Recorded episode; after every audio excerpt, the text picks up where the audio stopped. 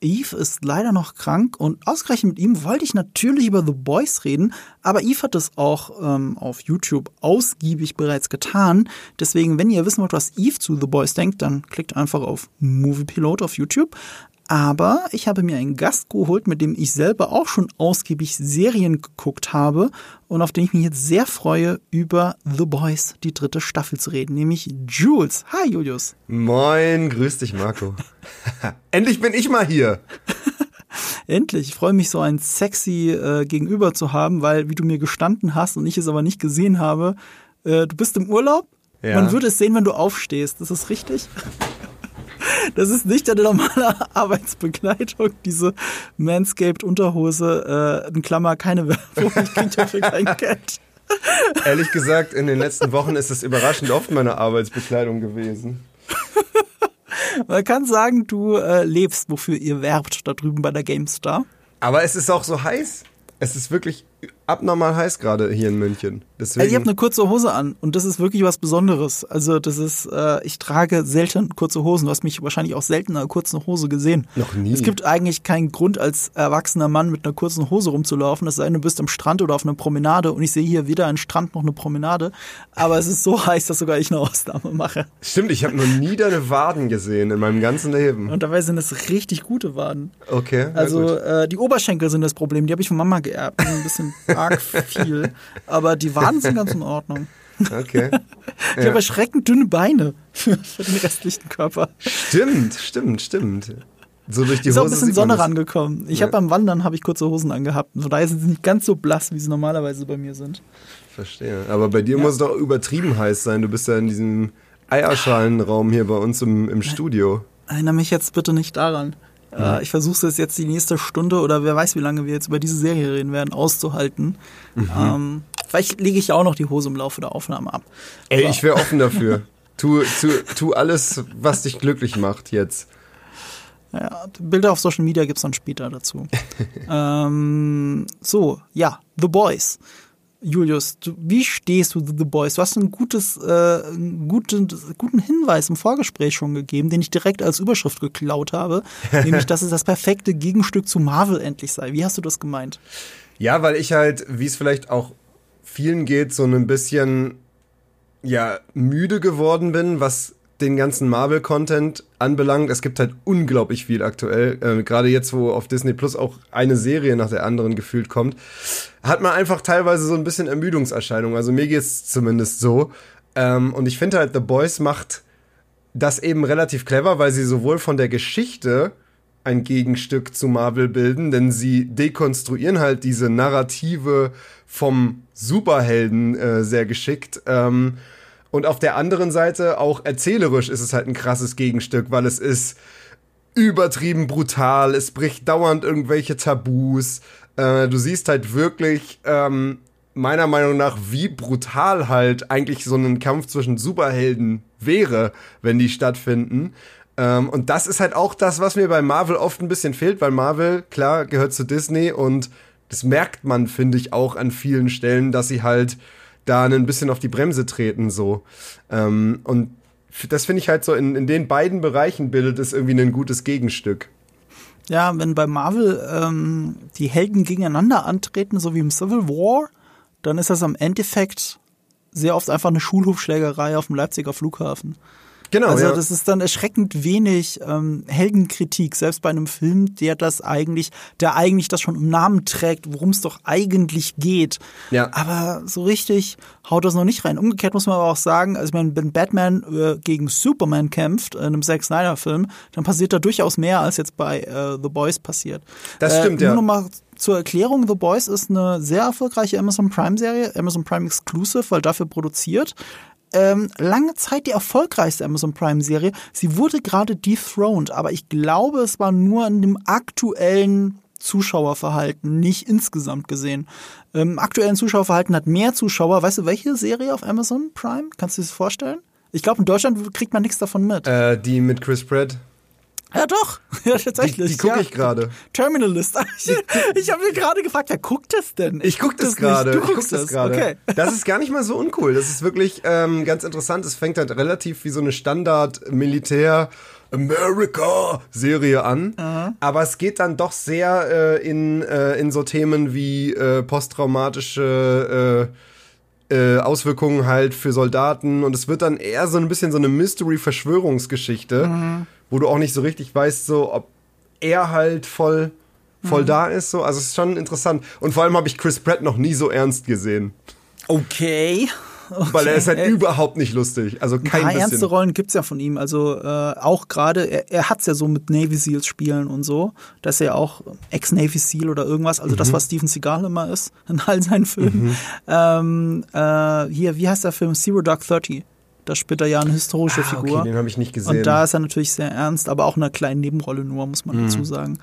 Ähm, ich glaube, er war dabei. Ich denke schon. Siehst du, da muss man schon drüber nachdenken, weil das wirklich nicht Chris Pratt äh, äh, Heldenstar-Gedöns. ja Ähm, ich, äh, The Terminalist sieht für mich so generisch aus, als ich den ersten Trailer gesehen habe, dachte ich, das ist ein Film. Ich dachte, das ist ein Amazon-Film, Ja. bis ich später erst mitgekriegt habe, dass das eine Serie ist. Also ich bin noch nicht durch. Ich will es nicht uneingeschränkt empfehlen, weil ich bin noch nicht durch.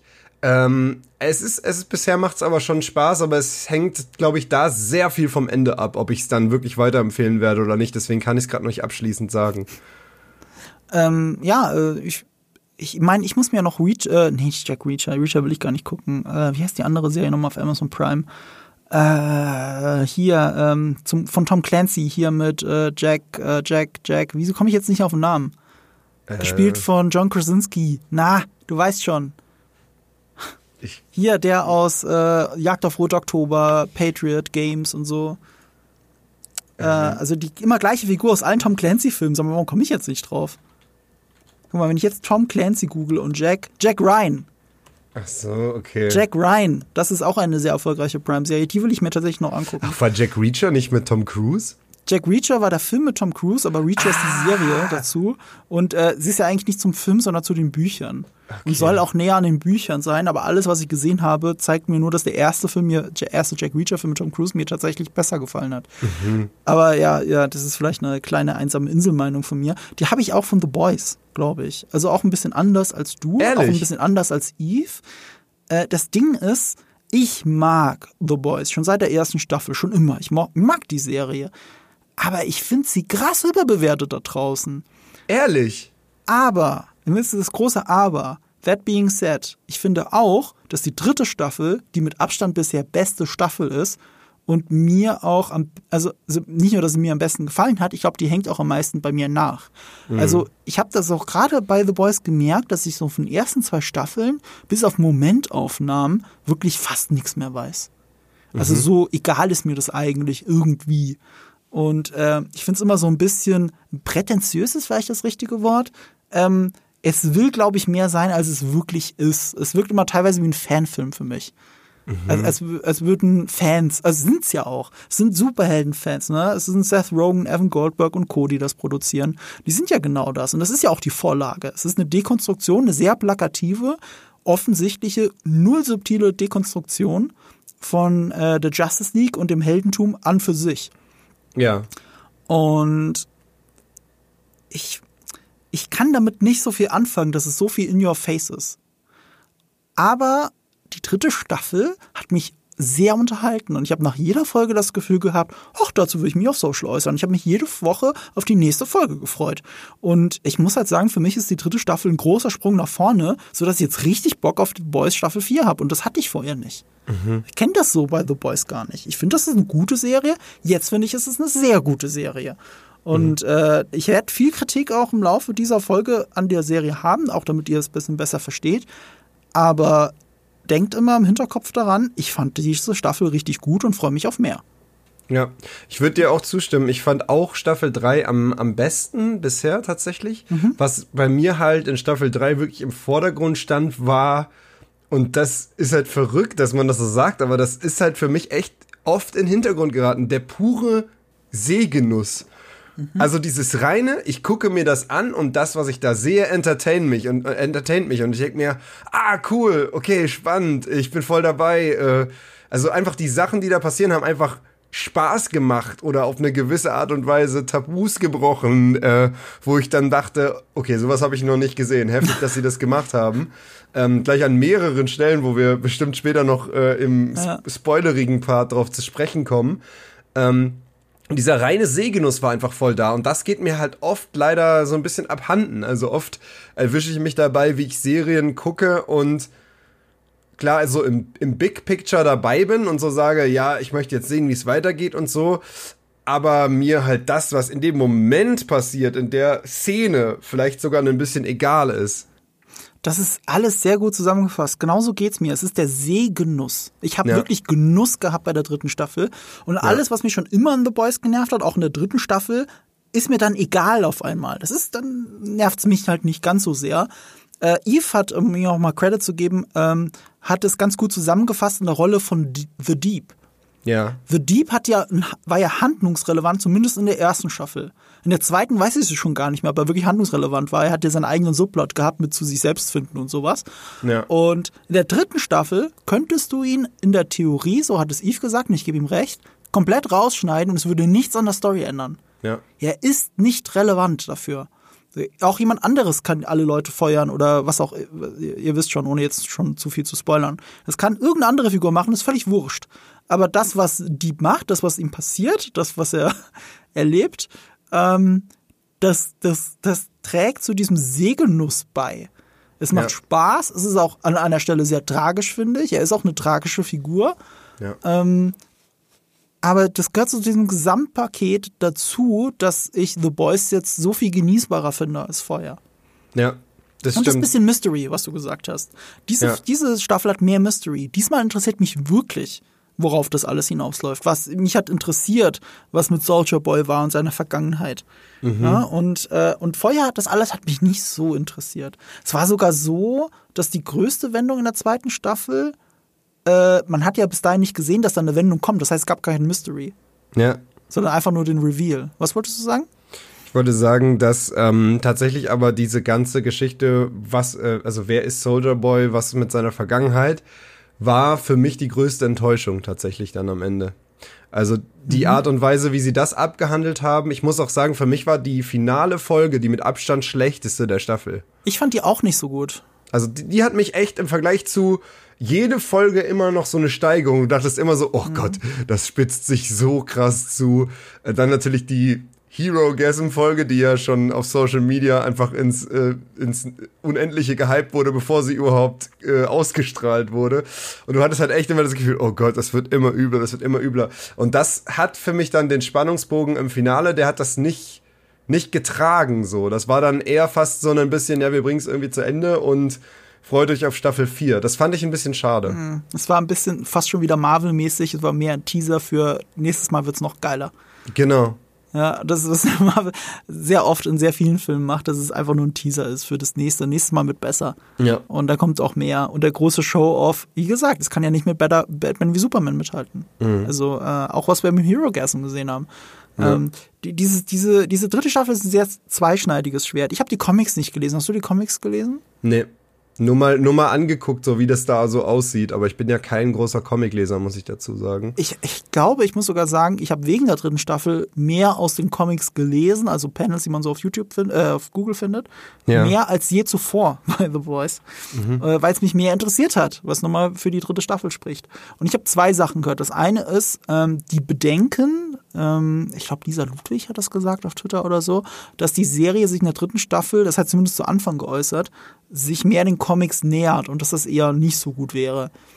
Ich hatte das eher im positiven Dreh wahrgenommen, also dieses super absurde, es gibt ja nur eine Szene mit dem quasi Ant-Man Termite. Das äh, fand ich Ja. tatsächlich eher erfrischend, dass die Serie so weit geht. Ähm, Ja. Und das ist halt sehr Garth Ennis, also das ist der Autor von, äh, von den Boys Comics. Andererseits gibt es viele Sachen aus den Boys Comics, die sind halt sehr austauschbar. Einer, einer davon ist Soldier Boy. Soldier Boy ist ja nur ein Captain America Verschnitt. Also diese, also auch diese ganze Gruppe Payback ist natürlich, das sind die Avengers wegen Payback mit Scarlet Witch und allem, was dazugehört. Und ähm, Soldier Boy ist halt einfach nur so eine, so eine äh, äh, sich in die Hose pissende Flasche, in Anführungsstrichen, ähm, in diesem Boys-Universum, äh, mit dem sogar Homelander schläft. Also Homelander hat irgendwann Sex mit ihm, einfach weil er es kann, weil Homelander halt Sachen tut, weil er es kann. Das hat nichts mit der Serie zu tun und mit dem Reveal, den wir im Plot, äh, okay. im Spoiler-Part noch revealen müssen. Also die haben nichts miteinander zu tun. Ne? Was aber diese Serie macht, ist, also einerseits nähert sie sich den Comics an, andererseits geht sie auch genau in die andere Richtung, wie schon die ganze Zeit und erfindet so sein eigenes Universum. Und dazu gehört, dass ähm, äh, Soldier Boy, den wir hier sehen, wirklich ein Verschnitt auf Captain America ist und in Anführungsstrichen auch auf den Winter Soldier. Eigentlich so ja. beides zusammen. Der Winter Soldier ist ja auch schon eine Weiterentwicklung von Captain America, wenn du so willst, oder ein Spiegel. Ja, er ist eigentlich ähm, beide in einem, ja. Ja, genau. Er ist eigentlich beide Figuren und das halt, das macht es schon wieder interessant. Ja. Uh, ja, und, und, das gefällt mir. Es gibt auch eine Sache, das ist ein Mini-Spoiler, aber das wisst ihr ja aus dem Promomaterial schon. Also einfach nur, wenn ihr Billy Butcher auf dem Poster seht mit, mit leuchtenden Augen, könnt ihr euch denken, was da los ist. Es gibt ja dieses Temp V in, in diesem ähm, in der neuen Staffel. Das gibt ihnen Superheldenfähigkeiten. Und das ist interessant, weil in den Comics passiert das relativ früh. Und hm. sie haben schon die ganze Zeit in den ersten zwei Staffeln gesagt, die Produzenten, dass sie das nicht machen wollen in der, in der Serie. Ihnen Temp V geben. Weil das wäre das Interessante ja ähm, an der Serie, weil in den Comics ist es so, wenn du Temp V nimmst, also dann nehmen sie Temp V, um die Superhelden besiegen zu können, aber dann ist ja Superhelden gegen Superhelden. Und das nimmt so die Superheldenkritik da wieder raus. Ja. Deswegen wollten sie das nicht machen. Und sie haben aber für diese Serie, ohne jetzt zu spoilern, einen Weg gefunden, es zu machen und trotzdem es eine Superheldenkritik sein zu lassen. Genau, einmal das und auch, weil es ja auch, sag ich mal, nicht einfach super easy ist, das zu nehmen und es ja auch Implikationen gibt. Ähm, und das finde ich halt, das macht es halt auch wieder spannend und das gibt halt vor allem dem Charakter von Butcher auch äh, wieder so, ja, eine neue, einen neuen Konflikt. Weil wer die zweite Staffel gesehen hat, weiß ja so, dass halt vieles äh, an, äh, bei Butcher passiert, so wo man dann nicht mehr so genau weiß, okay, wie macht er jetzt weiter und was wird jetzt so die neue Motivation sein und wie geht er damit um? Und ich finde, das ist jetzt ein sehr interessanter Weg, ähm, mhm. quasi wieder einen neuen Konflikt zu erschaffen und halt zu gucken, okay, was, was macht er jetzt? Ähm, ich wollte noch ganz kurz sagen, zum noch ein, eine Sache zu dem Marvel-Vergleich, was halt, was halt The Boys für mich hat, äh, ist halt ähm, Fallhöhe. Und mhm das ist halt eine Sache, die mir bei Marvel fehlt, weil bei Marvel, die, da gibt's zwar auch ab und zu Fallhöhe, aber du merkst halt immer nur in bestimmten Momenten, auf die sehr lange hingearbeitet wird, gibt es halt diese Fallhöhe. Mhm. Bei Marvel habe ich überhaupt nicht dieses, ja, dieses Gefühl, was, glaube ich, Game of Thrones am meisten von allen Serien jemals geschaffen hat, dieses so, okay, es könnte wirklich jederzeit mit jeder Figur vorbei sein, auch in völlig unvorbereiteten Momenten. Das war ja das, was Game of Thrones so unglaublich spannend gemacht hat. Ähm, und das habe ich halt bei Marvel überhaupt nicht, sondern Marvel ist für mich genau dieses Gegenstück dazu, dieses, ja, es gibt schon diese tragischen Momente, wo es Fallhöhe gibt, aber du merkst halt, wie die Story dahin arbeitet und du, du weißt halt, das passiert jetzt nicht einfach so, aus dem Nichts. Und bei The Boys hat, finde ich, wieder so ein bisschen mehr dieses aus dem Nichts. So, also bei Homelander, der könnte jederzeit einfach jeden Charakter äh, und das ist halt ja auch das, was halt diese Superhelden-Macht einfach so geil widerspiegelt. Ähm, diese Unberechenbarkeit und dass er einfach so, ey, in einer Sekunde so, ja, nö, ähm, du bist jetzt raus. Und dann bringt er halt wen um, einfach weil es so leicht wen ist. Ähm, und du denkst so, hä, was? Also davon hat halt The Boys viele Momente und deswegen hat das, finde ich, auch diese Fallhöhe. Also ich habe wirklich mhm. immer äh, empfinde ich halt vielleicht nicht den die Hauptprotagonisten, aber viele Charaktere, die ich mag, habe ich so einen permanenten Angststatus. Ja, ich verstehe, was du meinst. Es ja. ist ja auch, und auch weil sie sich von den Comics so weit entfernt, haben sie oder noch mehr Freiheit, als wenn du die Comics kennst. Also ja. alles, was mit Homelander zu tun hat, darüber reden wir jetzt auch gleich im Spoiler-Part, das hat ja nichts mehr, also was eine gute Serie auszeichnet, ist, wenn du wenn du Schauspieler besetzt und Handlungsstränge entwirfst und siehst, wie sie funktionieren, wenn du dann einen Double Down machst und die voranbringst und die anderen Handlungsstränge langsam killst. Mhm. Und Homelander, so wie wir ihn hier in der Serie sehen, ist sehr weit weg vom Comic-Vorbild. Mhm. Und aber zu seinem Guten eigentlich. Ja. Und äh, deswegen finde ich das so interessant, auch was das Schicksal vor allem angeht. Das meine ich mit weit weg. So Charakterisierung kann ich gar nicht sagen, weil ich die Comics ja nicht gelesen habe. Ähm, also man sieht im Ansatz, also Homelander ist deutlich oberflächlicher, glaube ich, in den Comics, als es hier in der Serie ist, während sie hier, hier mit äh, Anthony Starr ja jemanden gefunden haben, der, der es zumindest so spielt, dass alle es abfeiern. Aber darüber werden wir auch gleich reden. Eine ja, Sache aber das noch, kann man, aber hm? das kann man ja auch ohne Spoiler mal sagen. Wir beide haben, glaube ich, so ein so einen kleinen Disagreement, klein, ja. kleines Disagreement, äh, was den aktuell besten äh, Serienbösewicht anbelangt. Äh, ja, das ist, für mich gar keine Frage. Das ist Lalo Salamanca aus Better Call Saul. Sehr, sehr nah dran, aber ich finde Homelander noch ein bisschen geiler, weil ich ähm, ja, weil ich eben genau das, was du gerade meintest, so er ist ein bisschen tiefgründiger. Ähm, also ich finde, die Serie hat auch zu dieser Holzhammer-Gesellschaftskritik immer mehr Layer bekommen. Mhm. Und ich finde halt, gerade der Charakter von, von Homelander, der hat halt so, so viele Konflikte, die ich einfach, ähm, mit denen ich mich auch teilweise identifizieren kann, auch wenn ich jetzt kein, kein äh, Psycho-Killer bin, der irgendwie äh, am laufenden Band Menschen umbringt, aber so, so die, diese Grundinstinkte, die in ihm vorhanden sind, ich glaube, das sind auch Instinkte, die man vielleicht als Person, die halt irgendwie auf Social Media unterwegs ist und die vielleicht auch in der Öffentlichkeit was macht, so, die sich damit identifiziert, wo man sich ein bisschen mit identifizieren kann. Und für mich hat er so viel, so viel Spannendes dadurch. Ähm, und er hat wieder ein paar Szenen jetzt in Staffel 3, die ich halt auch schauspielerisch so hervorragend finde. Das ist ein interessanter Punkt, dass man, dass wir uns zumindest ganz gut mit identifizieren können, weil es ist ja immer dieses, was trage ich nach außen von meiner Persönlichkeit und was bleibt privat? Und wie gehen Menschen da eigentlich damit um? Ja. Also stimmt, diesen Zwiespalt kenne ich. Ja, einmal das und halt aber auch das Gefühl so, wie sehr definiere ich mich dadurch, äh, wie andere mich sehen und wie beliebt ich bin quasi in der Öffentlichkeit. Mhm weil das ist ja auch, finde ich, eine der geilsten, eine der geilsten Sachen an The Boys, wo ich immer drüber lache, ist halt, warum haben die immer ihre fucking Kostüme an? Immer! Egal mhm. wo die sind, auch in komplett privaten Land, die, mhm. die, haben immer ihr Kostüm an. Und ich glaube, das ist halt, ja, eigentlich wirst du ja denken, hä, das zieht er doch aus, wenn er nach, nach Hause kommt und sich irgendwie bei sich hinschillt. Aber ich glaube, genau das ist halt die Message von The Boys so. Die, die können nicht aus ihren Kostümen raus die sind immer diese erfundenen, auf den Podest gestellten Versionen von sich selbst. Und aus diesem Grund kommen auch diese ganzen Probleme, weil die niemals, beziehungsweise nur ganz wenige von den Charakteren, sehen wir jemals ohne ihre Kostüme. Also Annie January, ja. Äh, ja, schon einige, aber du hast schon recht mit deiner Feststellung. Die, die sie anbehalten, die kommen nicht raus aus dieser Haut. Genau. Also, also, also Annie January, klar, also sie sieht oft in Privatklamotten, auch Maeve siehst du teilweise darin, weil sie sich auch mit dieser Rolle nicht mehr anfreundet. Was aber ja zwei der Charaktere sind, die auch die größte genau. Wandlung irgendwie durchmachen. Ja. Ne? Das heißt, ja. es macht Sinn, dass das bei denen so ist. Ja, und andere, die nicht aus ihrer Haut raus können, sind The Deep, Black Noir, mhm. A-Train.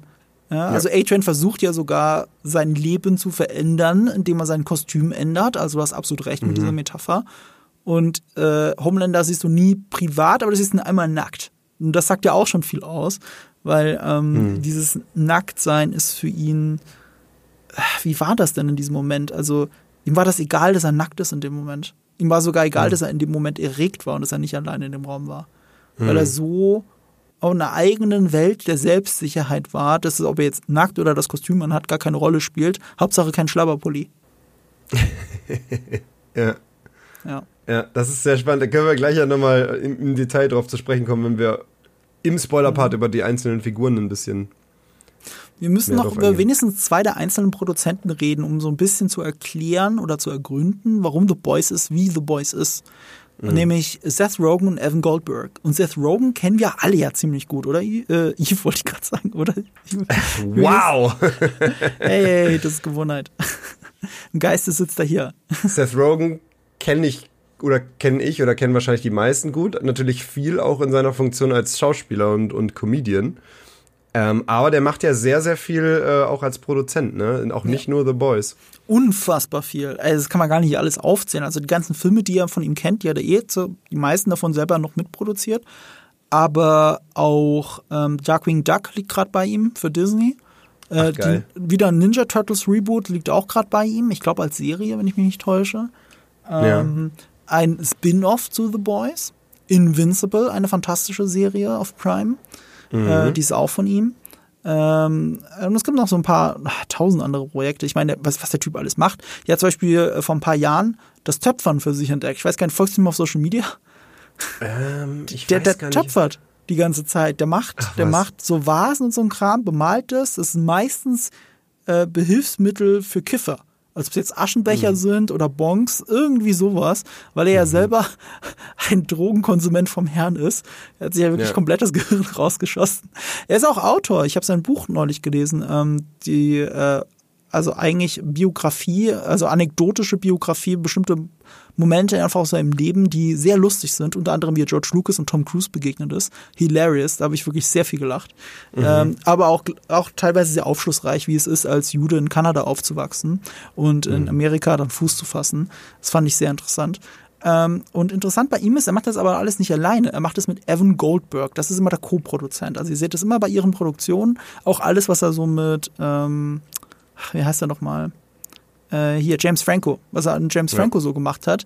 Ähm, das sind immer Seth Rogen, Evan Goldberg Produktionen. Und Evan Goldberg ist sein bester Freund aus der Kindheit. Ah, und okay. sein Durchbruchfilm, und nee, das stimmt nicht ganz. Einer ihrer Durchbruchfilme als Produzenten war Superbad. Den kennst du doch bestimmt. Ja Mit klar, mit dem, mit dem ganz jungen Jonah Hill. Michael Sarah. Und Ja. eigentlich ist Superbad eine, eine fiktionalisierte Version von ihrer Kindheit. Also Jonah Hill ist Seth Rogen und Evan Goldberg ist Michael Sarah. Ah, Und McLovin okay. ist halt noch so ein anderer Freund, den sie hatten. So, McLovin, und ja, also, also wenn du die ein bisschen besser kennenlernen willst, dann solltest du Superbad einfach schauen und äh, darauf mal achten, auf diese Dynamik. Deswegen fühlt die sich auch so echt an und so nahbar, weil es Mhm. ist wirklich einer ihrer besseren Filme, äh, weil das autobiografisch ist. Ganz früh habe ich den mal gesehen, aber jetzt schon ewig nicht mehr. Ja, ich finde ihn ganz toll immer noch. Aber ich habe ihn auch schon lange nicht mehr gesehen. Äh, auch war auch mit einer jungen Emma Stone, die da ihr äh, erinnert man sich gar nicht mehr dran. Aber Nee, sie war das Love Interest von Jonah Hill, glaube ich, in dem Film. Ah, okay. Aber Emma Stone, ja. Ja. Wahrscheinlich wegen dem Namen. Stoned. Oh, wow. Für die guten Qualitätswitze habe ich dich hier reingeholt. Ja.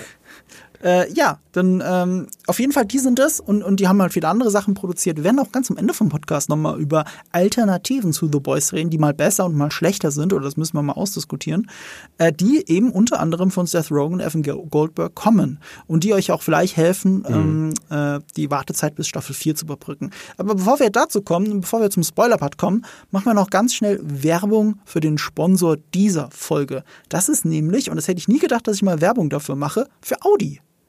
Das ist auch deswegen besonders, weil äh, ähm, äh, ich weiß ja nicht, wer diverse Interviews oder so mit mir ähm, ähm, auf Social Media gesehen hat oder auf YouTube, der weiß, dass ich ja einen ganz kuriosen Karriereweg habe, bis ich hierher gekommen bin. Und weißt du noch, Julius, ich weiß gar nicht, ob ich dir das erzählt habe, ich habe eine Ausbildung bei einem Automobilhersteller gemacht, bei einem Deutschen. Nee. Ich bin ausgebildeter Mechatroniker. Ich war sogar Jahrgangsbester. Was? Ich kann jetzt nicht sagen, welcher Hersteller, weil es ein anderer war als Audi. Ich weiß nur, dass du studiert hast. Äh, und zwar das gleiche wie ich, aber hä? Ja, ich habe äh, ich hab eine Ausbildung, ich habe erst einen Realschulabschluss gemacht, habe dann eine Ausbildung gemacht und dann habe ich im zweiten Bildungsweg mein Abitur gemacht. Erstmal ein Fachabitur, dann mein Abitur und dann habe ich äh, Zivildienst gemacht und dann habe ich Studium gemacht. Deswegen bist du so alt. Das, äh, ja, genau. Bin ja älter, als ich aussehe. Und dazu gehört zu meiner breiten Lebenserfahrung, dass ich, und jetzt muss ich kurz nachrechnen, vor fast 20 Jahren, Mann, vor fast 20 Jahren, da war der Beruf noch ganz neu in Deutschland, habe ich Mechatroniker gelernt in der Ausbildung. Holy shit. Bei einem anderen Hersteller als Audi, aber was ich damit sagen will, ist, ich bin auch ein bisschen vom Fach. Ja, aber wenn ich jetzt Autotrouble habe, dann kann ich dich fragen, oder was? Nein, weil ich bin kein Kfz-Mechatroniker. Kfz-Mechatroniker, das sind die, wenn du, wenn, wenn, weil, weil man muss ja dazu sagen, so ein Auto ist ja mittlerweile ein hochelektronisches Gerät, ein fahrender Computer. Wenn es damit Probleme gibt, dann kann nicht der Kfz-Mechaniker von vor 50 Jahren kann das, äh, kann das alles beheben, alles beheben, sondern du brauchst auch ausgebildete Fachkräfte, die sich eben mit den Computern auskennen und allem elektronischen, was da drin passiert. Aber das bin ich nicht.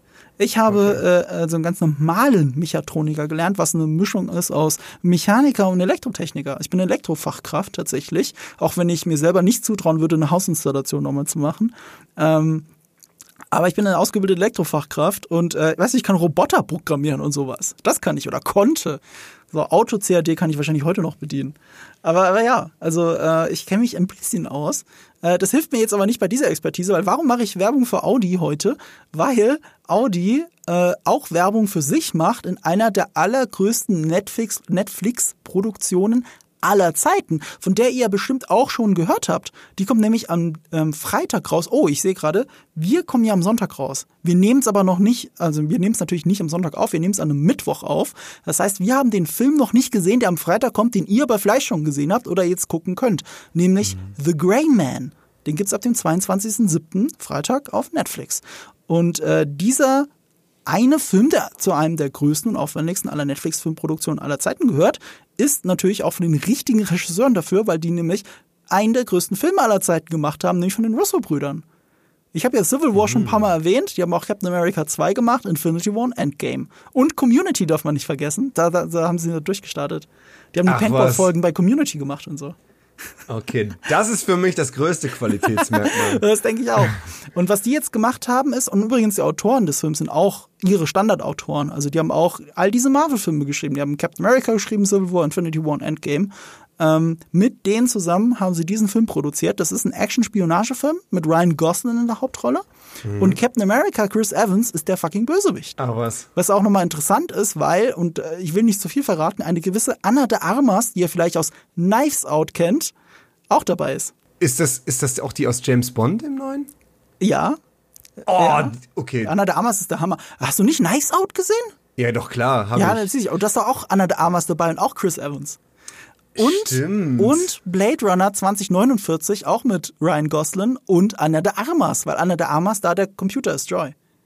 In den er verliebt ist. Aber ja, also der, dieser Film ist hochkarätig besetzt. Und äh, ich schaue mir auf jeden Fall an. Aber Julius, wirst du das auch tun? Das ist ja, Frage, klar. Ne? Äh, äh, äh, erzähl doch noch mal ein bisschen mehr. also, worum geht's denn überhaupt? The Grey Man. Ja, also, also was das angeht, also ich habe ihn ja noch nicht gesehen. Ich kenne nur ja. den Trailer und es ist äh, ich sag mal, eigentlich das, woraus viele Spionagefilme gestrickt sind, seit der Born, äh, seit der Bond-Trilogie oder noch lange vorher. Eigentlich etwas, was ich mir eh immer angucke, nämlich Action-Spionagefilm aller, wie soll ich sagen, Killer, wird mhm. geframed und die Organisation wendet sich jetzt gegen ihn. Das habe ich ah, zumindest okay. aus dem Trailer mitgenommen, ohne Garantie, weil ich den Film nicht gesehen habe. Und er wird dann eben gejagt und es ist so dann so ein Duell zwischen Ryan Gosling und Chris Evans. Und dazu gab es eine veröffentlichte Szene, die ich also richtig gut finde. Die hat mit so einer Granate zu tun zwischen den beiden. Und da gibt's dann schöne Autos zu sehen auch. genau, das Audi. ist der Punkt. Audi ah. stellt die Autos für diesen Film. Ich kann es mal kurz vorlesen, was denn da drin ist. Also der Audi Q4 Sportback e-tron RS e-tron GT, RS7 Sportback, R8 Coupé. Und ihr habt jetzt zweimal das Wort e-tron gehört, weil das ist der Punkt, das sind Elektroautos. Und dazu kann ich auch einen kleinen Fun-Fact, den ihr jetzt vielleicht exklusiv hier hört, äh, sagen, den mir nämlich Audi erzählt hat. Ähm, ihr wisst es ja, wenn, wenn, wenn, oder du weißt es auch, wenn, wenn man eine Action-Szene zusammenschneidet, man greift natürlich immer auf Standard-Sounds zurück. Mhm. Man nimmt das ja nicht alles neu extra auf. Und du hast natürlich Motorengeräusche aus der Konserve, weil wenn du das am Set aufnimmst, dann klingt das halt blöd. Ja, das klar. klingt halt nicht gut. Merkst du auch bei Behind the Scenes und so. Du willst nicht den Badpot in The Dark Knight in Wirklichkeit hören, wie er klang, wie ein normales Motorrad, sondern du willst das hören, was du im Film hörst. Ja, klar. Und bei diesem Film war es so, dadurch, dass es E-Autos sind, gibt es da keine Sounddatenbank dafür. Ach was. Die mussten dann die Sounds nochmal extra aufnehmen für E-Autos. Das ist ja immer so das Geile an E-Autos, wie anders sie klingen. Ja. Und das sage ich jetzt als Elektrofachkraft. Ich bin eh schon immer E-Auto begeistert gewesen, seit 20 Jahren. Äh, seit wir im Unterricht schon hatten, wie viel effizienter ein Elektromotor ist mhm. in Wirklichkeit als ein Benziner. Einfach wegen der Energieübertragung.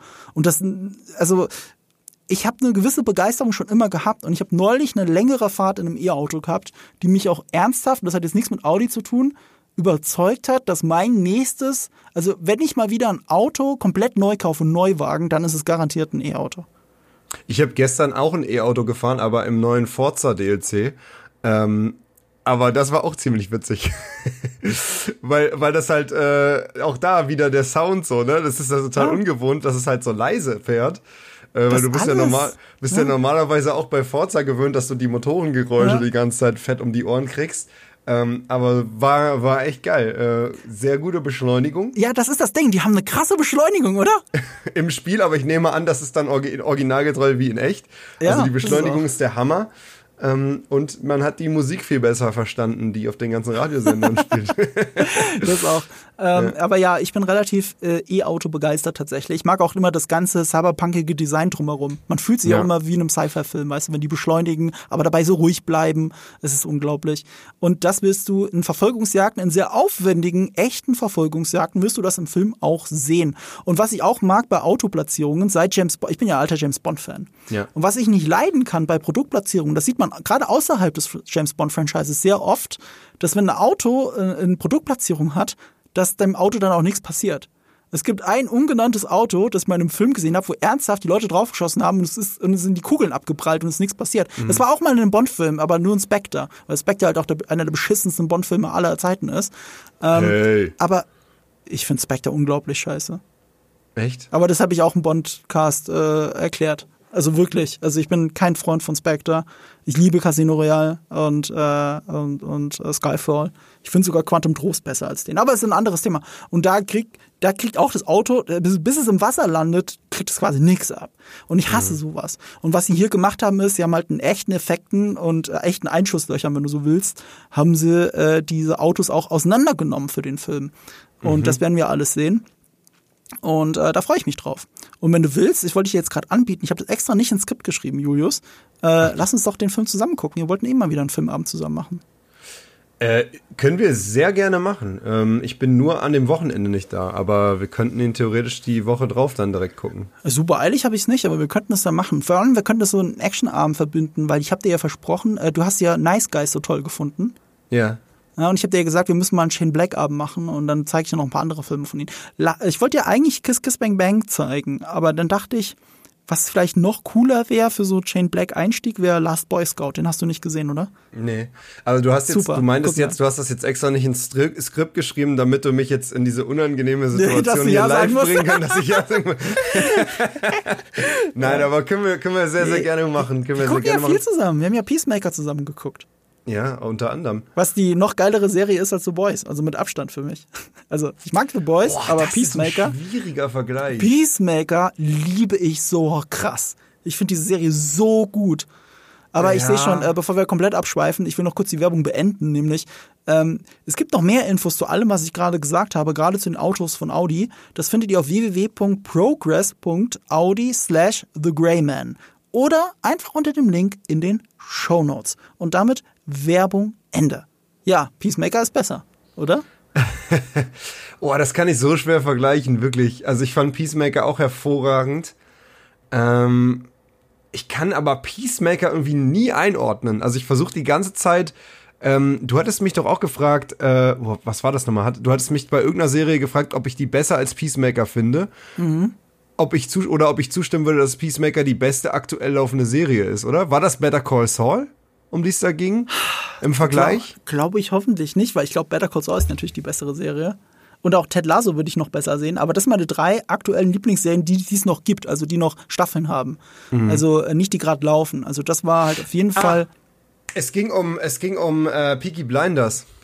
Okay, äh, ja, Peaky Blinders habe ich leider nicht gesehen, das muss ich ehrlicherweise zugeben. Ja, aber da war ich ja so ein Riesenfan und da ist jetzt ja gerade die letzte Staffel ähm, gekommen. Ähm, und habe ich auch schon gesehen, äh, immer noch sehr, sehr gut, aber sehr deprimierend. Ja. Also wirklich. Man wusste ja, dass es nicht ein gutes Ende wahrscheinlich nehmen würde, diese ganze Geschichte. Das ist ja so eine klassische Story. Mhm. Aber, Alter, das war schon sehr deprimierend. Aber äh, trotzdem sehr gut.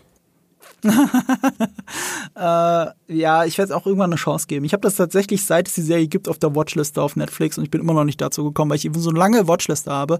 Aber das werden wir zumindest mit Greyman dann noch ein bisschen. Das habe ich auch schon auf der Watchliste. Ich habe das tatsächlich auf der Erinnerung schon seit, also auch lange vor diesem Deal hier, ja. äh, weil ich dachte nach dem Trailer, ja, okay, also wenn das jetzt wieder eine eurer krassesten Produktionen ist, dann will ich mal reingucken.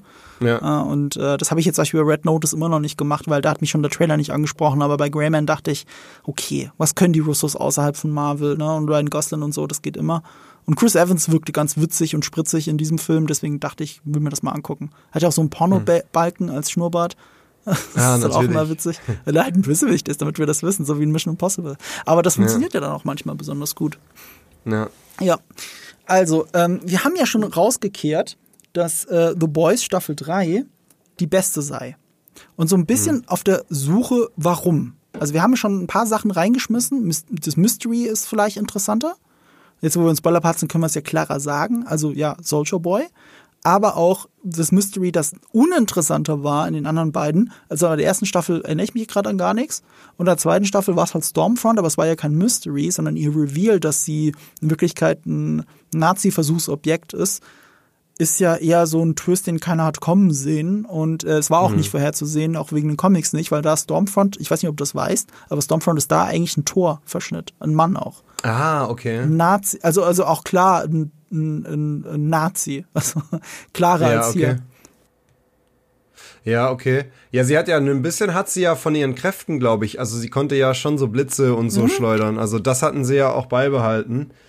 Ähm, aber Staffel 2 fand ich insgesamt irgendwie am schwächsten. Also diese Stormfront Mystery hat bei mir nicht so gut funktioniert irgendwie. Das äh, weiß ich nicht.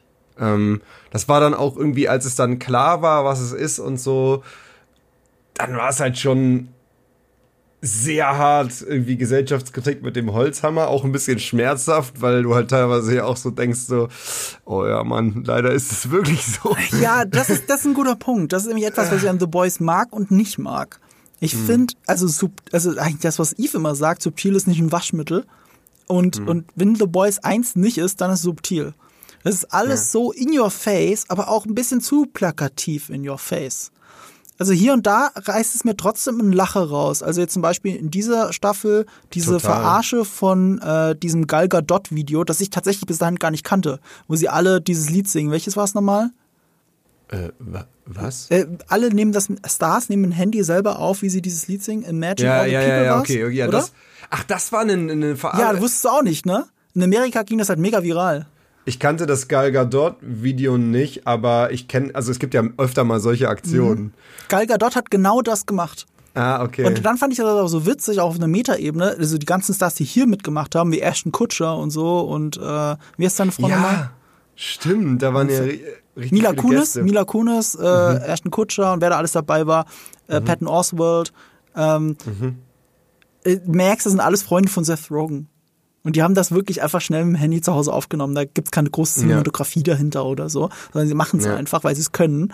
Und das macht schon wieder witzig. Aber das macht auch manchmal The Voice so ein bisschen zum Saturday Night Live Sketch. Weißt du, was ich meine? Mhm. Dieses zu selbstironisch.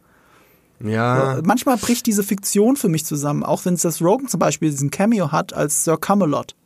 Mhm. Also, weil er guckt doch dieses, er macht doch diese Webcam-Show mit, äh, wie heißt sie nochmal? Nicht Scarlet Witch, sondern Red Countess äh. oder so. Boah. Ja, du weißt das aber, wen ich meine. Ja, ja, ja. ja und er ist der Sir Camelot. Und er ist hm. in diesem Universum, kam er als Seth Rogen schon mal vor, wenn ich es richtig weiß. Das heißt, in diesem Universum ist Seth Rogen jemand, der sich Sir Camelot nennt bei Webcam-Shows und halt äh, Camelot, äh, wenn er äh, Superhelden sieht.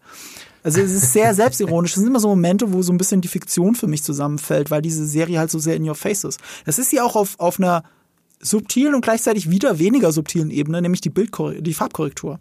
Ich hasse die Bilder in The Boys. Ich finde, dass die Kamera nicht besonders gut ist, also weder besonders gefilmt noch besonders clever oder so. Ich gucke ja gerade Better Call Saul.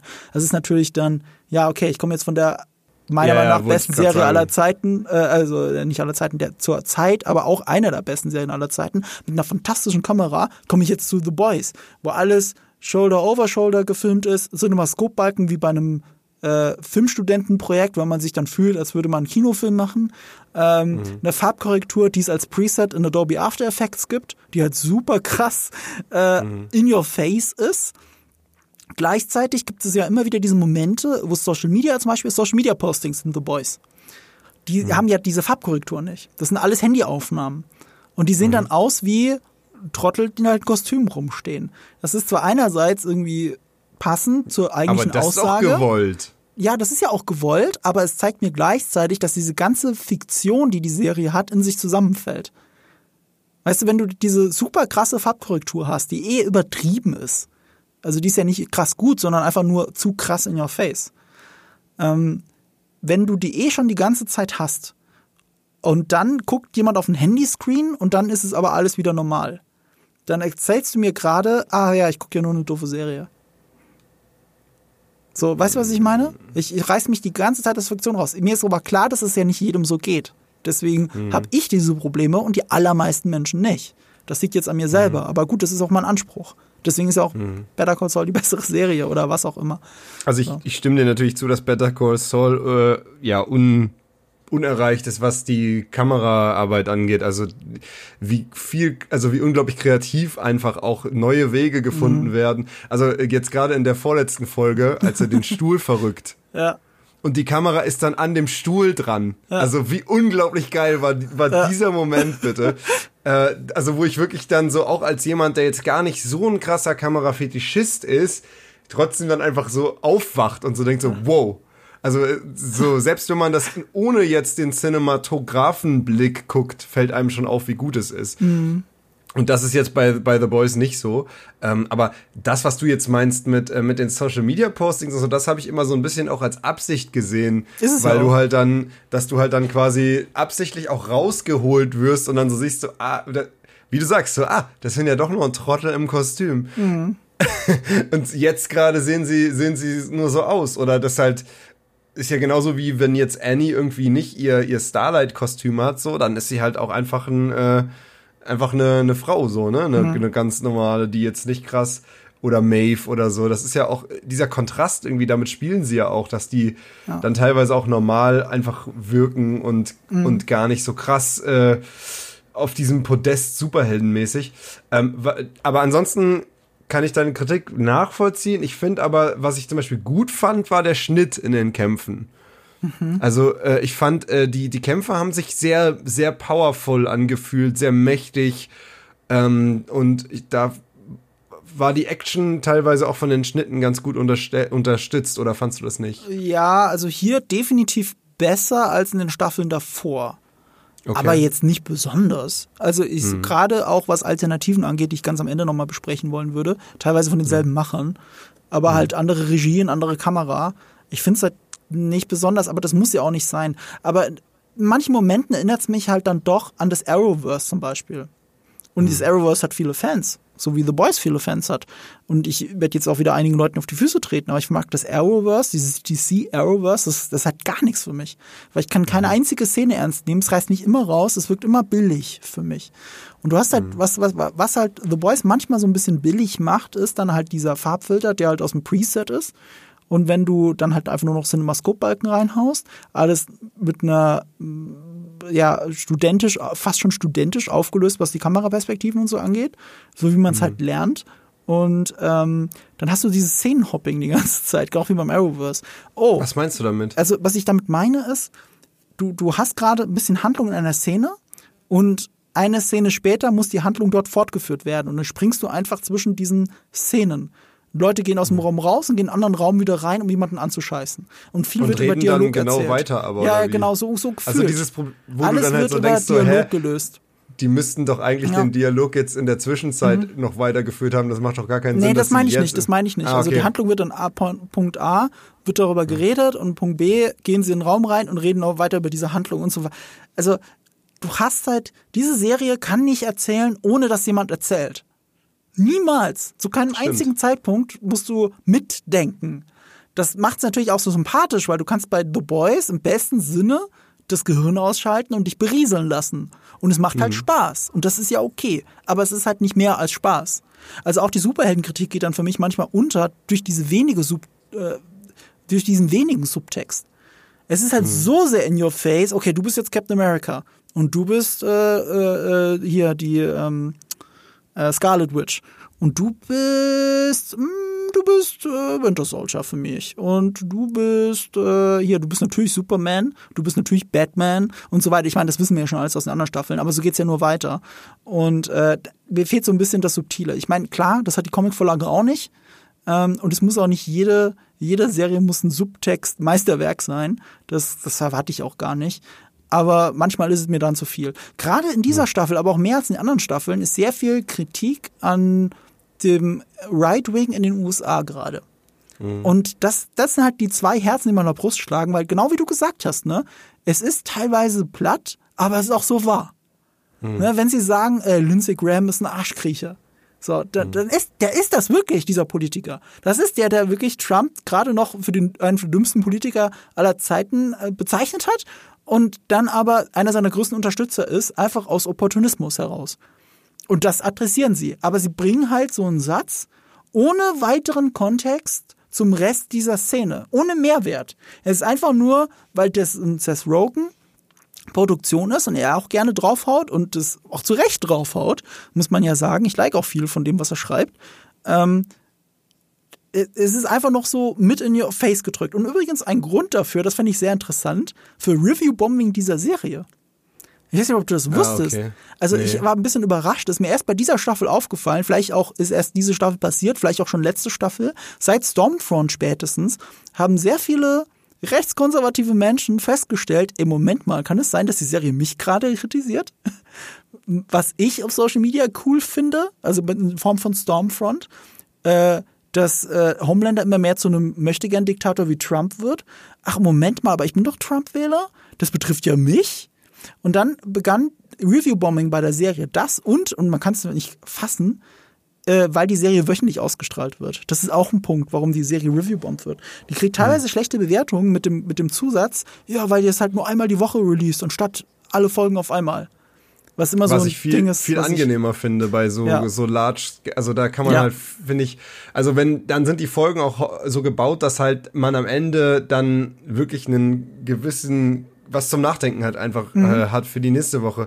Ich finde das witzig, was du sagst, weil das bedeutet doch eigentlich, dass The Boys ähm, von der Erzählung her das Ganze von hinten nach vorne aufrollt, was diese subtil, was die Gesellschaftskritik anbelangt und was diese ganze Narrative anbelangt, von wegen, ähm, ja, die Gesellschaft fängt erst langsam an zu zerfallen, indem es dann irgendwie halt bestimmte Gruppierungen gibt, die sich halt abkapseln und irgendwann sind das dann full-blown Nazis. So. Mhm. Und The Boys macht's ja eigentlich dann so gesehen andersrum. Die fängt halt komplett extrem an mit, die Superhelden sind halt irgendwie, sind halt Mörder und es wird halt literally seine, seine Freundin umgebracht vor seinen Augen, ähm, einfach von einem Superhelden. Dann haben wir in Staffel 2, ähm, haben wir dann eine, also wirklich eine richtige Nazi-Superheldin, die halt dann auch irgendwie gefeiert wird. Und in Staffel 3 wird es dann aber ähm, ja gefühlt subtiler, so im Sinne von, ja, die, das war schon blöd, dass die, das war schon scheiße, dass sie, dass sie eine Nazi war und er muss sich erst von ihr distanzieren. Aber dann merkst du so, ja, okay, eigentlich in ein paar fanden es auch geil. Und dann kommen die Leute erst und merken so, hä, Moment mal, das ist ja eigentlich wie du jetzt sagst, so, das ist ja eigentlich sehr ähnlich wie das, was ich in echt denke. Werde ich hier kritisiert? Das heißt, du bist von dem komplett in your face zu der Kritik, wo mhm. halt wir jetzt sind, gekommen und nicht andersrum, wie du es ja sonst vielleicht hast mhm. bei Erzählungen. Insofern, und das meine ich ja mit zwei Herzen an der Brust, da, da gebe ich dir recht, da, das finde ich schon fast wieder einen coolen Coup von dieser, von dieser ja, Serie, oder? ne? Äh, dass, dass jetzt erst der dritten Staffel Leute gemerkt haben, Moment mal, kritisieren die gerade meine politischen Ansichten? Ja, du bist halt von extrem zu dem, wie es halt, äh, also zu dem, wovor alle Angst haben, wie es mal werden könnte. Dabei hast du angefangen und dann bist du dahin gekommen, wie es halt jetzt ist und wir halt also hoffentlich nicht, aber man, man muss es ja befürchten, teilweise halt auf mhm. dem Weg dahin sind, ne? Jetzt mal ganz dunkel gesprochen. Ja, aber so ist es ja. Also insofern trifft es ja auch doch den Zahn der Zeit. Ähm, warte mal, nee. Nee, Zahn der Zeit ist doch falsch. Wie geht das Sprichwort nochmal? Den Nerv? Ich, den Zahn den der Nerv. Zeit kann ja, Der Zahn der Zeit sagen. ist aber was anderes. Das meint was anderes. Den ähm, Zeitgeist? Den Zeitgeist auf jeden Fall. Aber ich glaube, ein Nerv. Ein Nerv. Und ähm, das muss ich der Serie schon fast wieder anrechnen, natürlich. Ich wünsche mir nur, sie hätten es hier und da geschickter hergeleitet. Ich fand es sogar teilweise in der zweiten Staffel noch interessant gemacht, weil die Figur mhm. der Victoria war ja offensichtlich angelehnt in ihrem Aktivismus an ähm, äh, AOC. Alexandria, äh, ich kriege den Namen nicht auf. Ja. O, äh, Ocasio-Cortez, Cortez, ja. die ähm, ähm, die linksliberale ähm, Politiker, kann man linksliberal sagen? Ja, doch, in den USA ist ja alles liberal. Linksliberal, ähm, die auf Twitch gestreamt hat auch schon mehrfach. Ja, ja, genau. Die auf Social Media ein Riesenstar ist und, äh, und sie ist ja offensichtlich eine Persiflage davon oder eine Hommage, wenn man so will. Und dann stellt sich aber am Ende der zweiten Staffel raus, dass sie die Mörderin die ganze Zeit war. Mhm. Und da haben sie ja schon fast wieder so ein bisschen, äh, also Subtilität ist falsch, aber so, so eine, so eine, man kann Figuren auch aus zwei Perspektiven betrachten, äh, Facette ja. reingebracht, die ich nicht erwartet hätte schon fast an der Stelle. Okay. Aber das fahren sie auch wieder runter eigentlich, weil jetzt ist er halt eher so eine Art Antagonist. Also es ist halt interessant, weil das ist wirklich der Punkt, wo ich dir ein bisschen widerspreche. Ah, okay. Also ich finde auch, ich finde auch, dass es sehr on the nose ist. Ich mhm. finde aber, dass es zunehmend und das ist halt ähm, nochmal zurück zum Anfang, was ist an Staffel 3 anders als davor? Ich finde, in Sta es ist halt immer noch auf, in der Oberfläche bleibt es immer in your face. Mhm.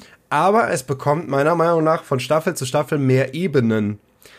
Das heißt, hinter diesem in your face sind dann Ebenen dahinter, wo ich halt weniger subtile Dinge an Charakteren feststelle, an Handlungssträngen feststelle und was diese Charaktere halt äh, umtreibt. Und das ist. Sag, sag mal ein Beispiel, ich verstehe es nicht. Also ein Beispiel wäre zum Beispiel, äh, also finde ich halt äh, Homelander so, mhm. der halt, ähm, weil du halt ja schon gerade, wenn wir jetzt an die letzte Folge denken, mhm. die halt, finde ich ja schon meine, mein Bild von Homelander sehr verändert hat. Mhm. Weil er ja dann doch scheinbar seinen Sohn zu lieben scheint und in dem Moment sogar den Sohn am Ende ja also schützen will. Also er, er geht ja dann dem Kampf halt aus dem Weg und verschwindet sozusagen mhm. ähm, mit dem Sohn so. Und da hast du halt dann, dann schon so das Gefühl, okay, er, er, er sehnt sich nach, nach ernsthafter Zuneigung oder dass er dann auch halt mit, mit Soldier Boy sozusagen ja versucht, lass doch zusammenarbeiten und so, ne? Also du, du hast halt, äh, du hast halt so viel an ihm, wo du denkst, okay, er ist halt nicht nur böse, er ist halt nicht nur dieser, dieser ähm, zuneigungssüchtige äh, Diktator, sondern er hat schon mehrere Ebenen. Und gerade Homelander, finde ich, erzählt halt für mich auch so ein bisschen, erzählt halt einfach die, eine sehr tragische Geschichte einfach über das Leben generell. Ich habe ja vorhin, haben wir auch schon angedeutet, dass er auch Parallelen es zu uns gibt. Aber ich finde, er erzählt halt auch so die Geschichte über darüber, dass man Liebes, äh, dass man Liebe und Zuneigung ist so, das ist das einzige im Leben, was du nicht mit keiner Macht der Welt hm. erzwingen kannst. Hm. Alles andere auf der Welt kannst du ja immer sagen, so, ja, wenn ich jetzt ein, ein, Superheld wäre, dann würde ich das schon irgendwie hinkriegen. Oder wenn ich unendlich viel Geld hätte, dann würde ich irgendwie dafür sorgen, dass ich das halt bekomme. Aber Zuneigung, so, wenn jemand dich nicht liebt, dann alles, was du, was du quasi versuchst, um das zu ändern, wird in der Regel nur dazu führen, dass es weniger passiert. Mhm. Und das ist ja so ein bisschen die richtig tragische, finde ich, Hintergrundebene von Homelander, mhm. dass er halt allmächtig ist, aber dass er keinen Weg findet, eigentlich diese, diese Bestätigung auf einem tieferen Level zu bekommen, nach der, auf die er aus ist, die ihm ja scheinbar irgendwie fehlt durch seine, durch seine Kindheit, ähm, durch diese weirde Beziehung, die er dann halt auch zu seiner quasi Mutter oder wie man das halt nennen soll, mit der, mit der Muttermilch halt hatte und so. Das sind ja alles so, da fehlt halt irgendwas in seinem Leben und er versucht das die ganze Zeit auszugleichen durch, durch diese Zuneigung von der Öffentlichkeit, mhm. diese öffentliche Liebe, die aber eigentlich nicht auf ihn abzielt, sondern nur auf diese Kunstfigur, die eben Homelander ist, die mhm. er in seinem Kostüm ist, aber die nicht sozusagen sein wahres Ich und sein wahres mhm. Inneres überhaupt erreicht. Ja. Und die Liebe dafür, die bekommt er nicht. Und deswegen ist er so tragisch. Das stimmt. Ähm, und deswegen ist der Moment auch so interessant, den du gerade angesprochen hast, weil der zeigt ja ja wirklich sein wahres Ich. Er bringt diesen Typen einfach um der ihn beworfen hat und ihn und Ryan beworfen hat. Er bringt ihn einfach um und wird bejubelt dafür. Und das ist ja etwas, was schon am Anfang der Staffel angekündigt wurde, dass das durchaus passieren kann, wenn er wirklich mal ehrlich ist, dass es seine Anhänger immer noch gut finden oder zumindest ein großer Teil. Genau. Ja, und das ist die Ebene, die ihn auf jeden Fall zu einer tragischen Figur macht. Und die Ebene, die mich dann aber so ein bisschen nervt, aber gleichzeitig sind wir wieder bei zwei Herzen, ne? So ein bisschen nervt an der Szene ist, er bringt ja diesen Typen um und dann jubeln alle. Und Ja. das ist halt eindeutig so Trump-Kritik mit, ähm, Trump hat ja gesagt, er könnte auf der Fifth Avenue jemanden erschießen und er würde immer noch gewählt werden. Er könnte einfach jemanden erschießen. Und genau das persiflieren sie da. Und einerseits tut es so herrlich weh, weil es stimmt. Aber andererseits hat es irgendwie für mich nicht funktioniert. Es war wirklich zu viel. Es war wirklich zu viel mit, und ausgerechnet steht daneben noch der Stiefvater von Mother Milks Tochter. Ausgerechnet der steht direkt daneben und so, und dann jubelt er, weißt du, er ist Lehrer. Ja, ich verstehe das, ne? Er ist halt, er soll halt einen wirklich super äh, äh, umgekrempelten, gehirnmanipulierten, äh, gehirngewaschenen ähm, Trump-Anhänger widerspiegeln. Ich verstehe das schon. Aber das sind ja auch immer die Extreme, die man dann so sieht bei diesen Rallyes und so. Ja. Aber das sind ja nicht nur die, die ihn gewählt haben. Und das ist Ja. nicht das einzige Problem, warum Trump an die Macht gekommen ist. Und mir fehlt so ein bisschen die Subtilität, die Substanz und die Subtilität. Mhm. Sagt man Subtilität? Siehst du, ich sollte nicht mit Fremdwörtern um mich werfen, wenn ich nicht richtig weiß. Ähm, was der richtige ich, Nomen ist. Aber Ähm, ja. ganz kurz noch auf eine andere Sache wollte ich noch eingehen, die du meintest, und zwar die Serie kann nur erzählen, indem sie halt Sachen sagt. Mhm. Das stimmt. Das ist halt wirklich auch ein großer Unterschied zu Better Call Saul äh, oder so, wo du ja super viel auch einfach so Szenen hast, wo halt einfach Schweigen oder Mhm. eine Kameraeinstellung halt Dinge aussagt. Und bei The Boys ist ja so, ich meine, die Hintergrundgeschichte von Black Noir zum Beispiel. Mhm. Selbst die wird halt, die kann nur erzählt werden, indem sie wirklich nochmal passiert. Weißt du, indem sie einfach nochmal genau so dargestellt wird, wie sie passiert. Einfach in, in Form dieser, dieser Comics, die halt genau das zeigen. Oder auch dieses, ähm, wo, wo du auch normalerweise denken würdest, dieses Huey ähm, möchte halt, Huey fühlt sich halt immer so hilflos und er will halt auch mal sozusagen der sein, der, äh, der halt Starlight beschützt. Das ist ja auch eigentlich so eine, so eine Handlung, wo du eigentlich, wo ich eigentlich der Meinung bin, das muss man nicht aussprechen.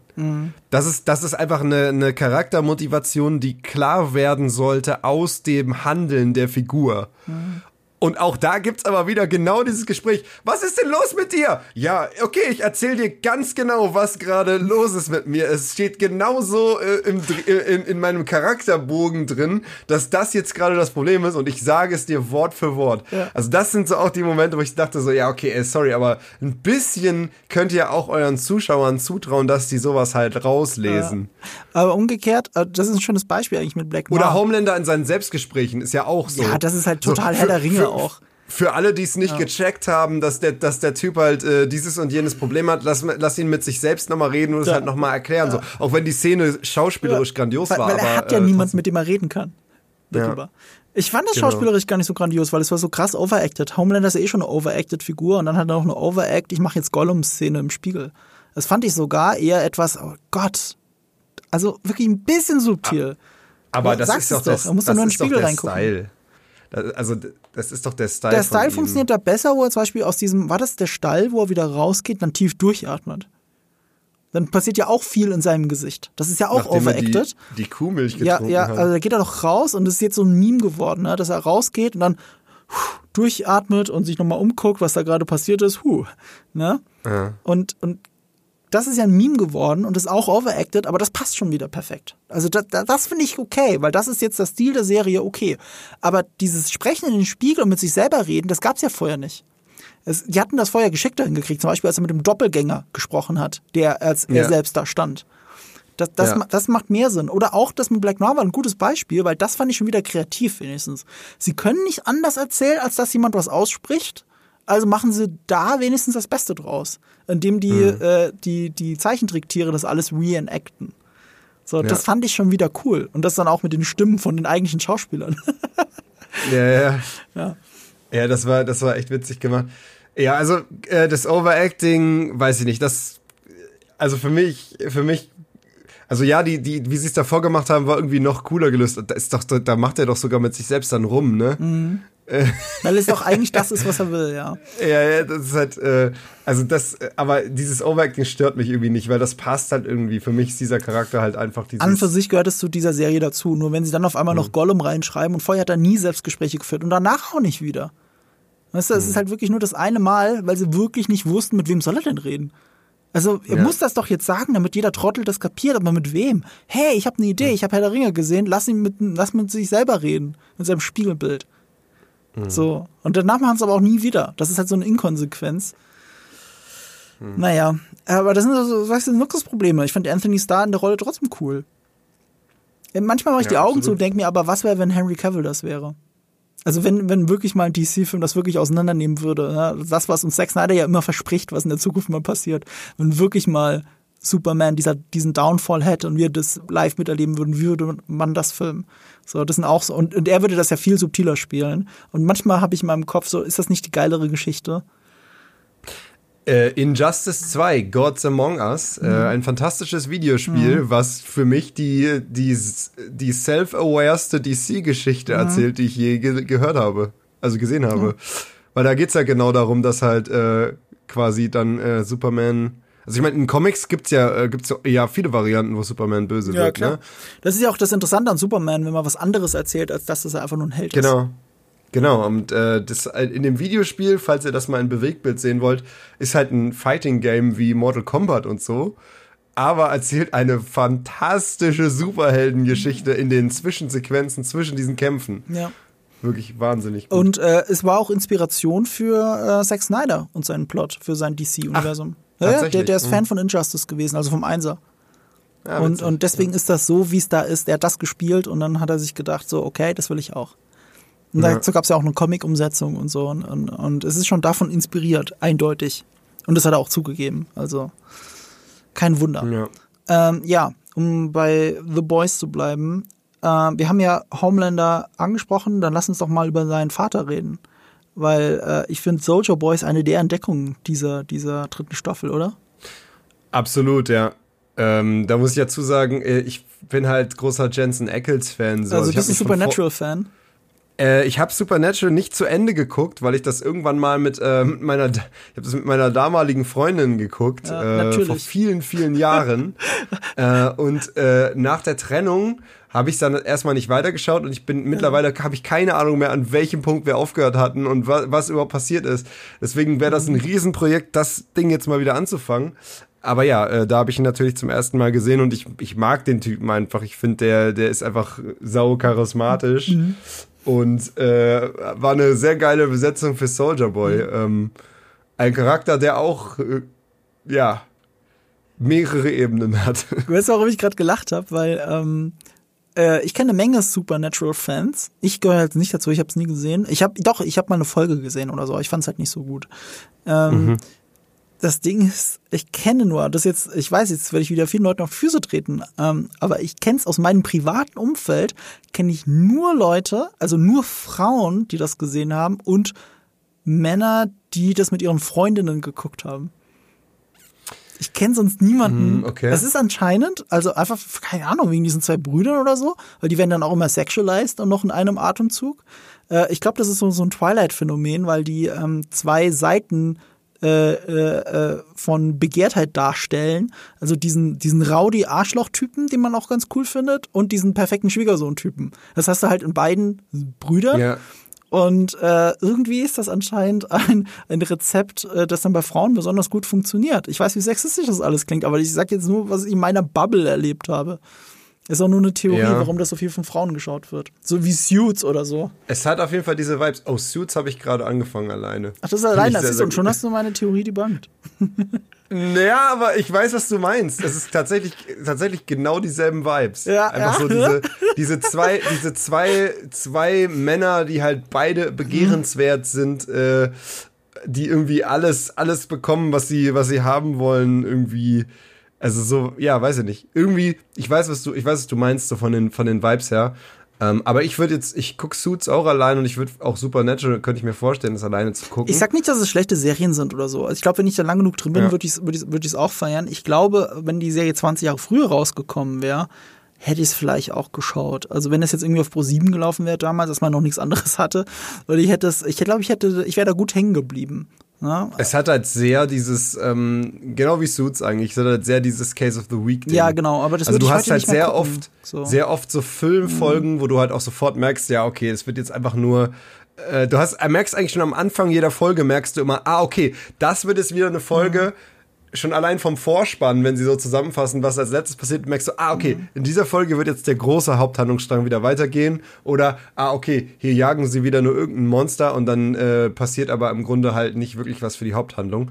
Was aber okay ist, weil die Monster echt teilweise cool sind, muss man sagen. Wie heißt der Darsteller jetzt nochmal? Jason Ackles? Jensen Ackles. Jensen Ackles. Ähm, genau. Der war aber sehr gut als, als, als Captain America Persiflage. Also ich muss ja. auch hart lachen bei dem Sean Connery-Witz. Gonna slap you like Connery. ich musste so hart lachen. Er war wirklich ja. saulustig. Ich habe das wirklich gebraucht. Und ähm, was ich auch cool fand, das hat Hideo Kojima, glaube ich, geteilt. Irgendjemand hat einen Mock-up gemacht von ihm als Solid Snake schön mit der Kippe im Mund, ah. Mock-up. Also es war auch einfach eins zu eins ein Shot Alter. aus der Serie, dann Mock-up gemacht. Und ja, stimmt, das ist fucking Solid Snake. Stimmt, und, Hideo Kojima halt hat das geteilt. Das fand ich auch sehr cool. Äh, weil Kojima ja. ja. auch berühmterweise jetzt erst The Boys angefangen hat. Das ja, der, der, twittert, der twittert ja am laufenden Band, das ja, habe ich finde das richtig gut. Der hat, der hat angefangen, die Serie zu gucken, dann gemerkt, es ähnelt einem Projekt, an dem er jetzt gerade sitzt, das dann aber zu Death Stranding wurde, wenn ich es richtig verstanden habe. Also es war mit Mats Mikkelsen und es war ihm zu ähnlich und vielleicht auch ein Grund, warum Death Stranding dann so geworden ist, wie Death Stranding geworden ist. Und jetzt erst hat er The Boys angefangen, dann auch weiter zu gucken, hat es auch komplett durchgeschaut und ist offensichtlich ein großer Fan. Also so viel, wie er dazu mhm. getwittert hat.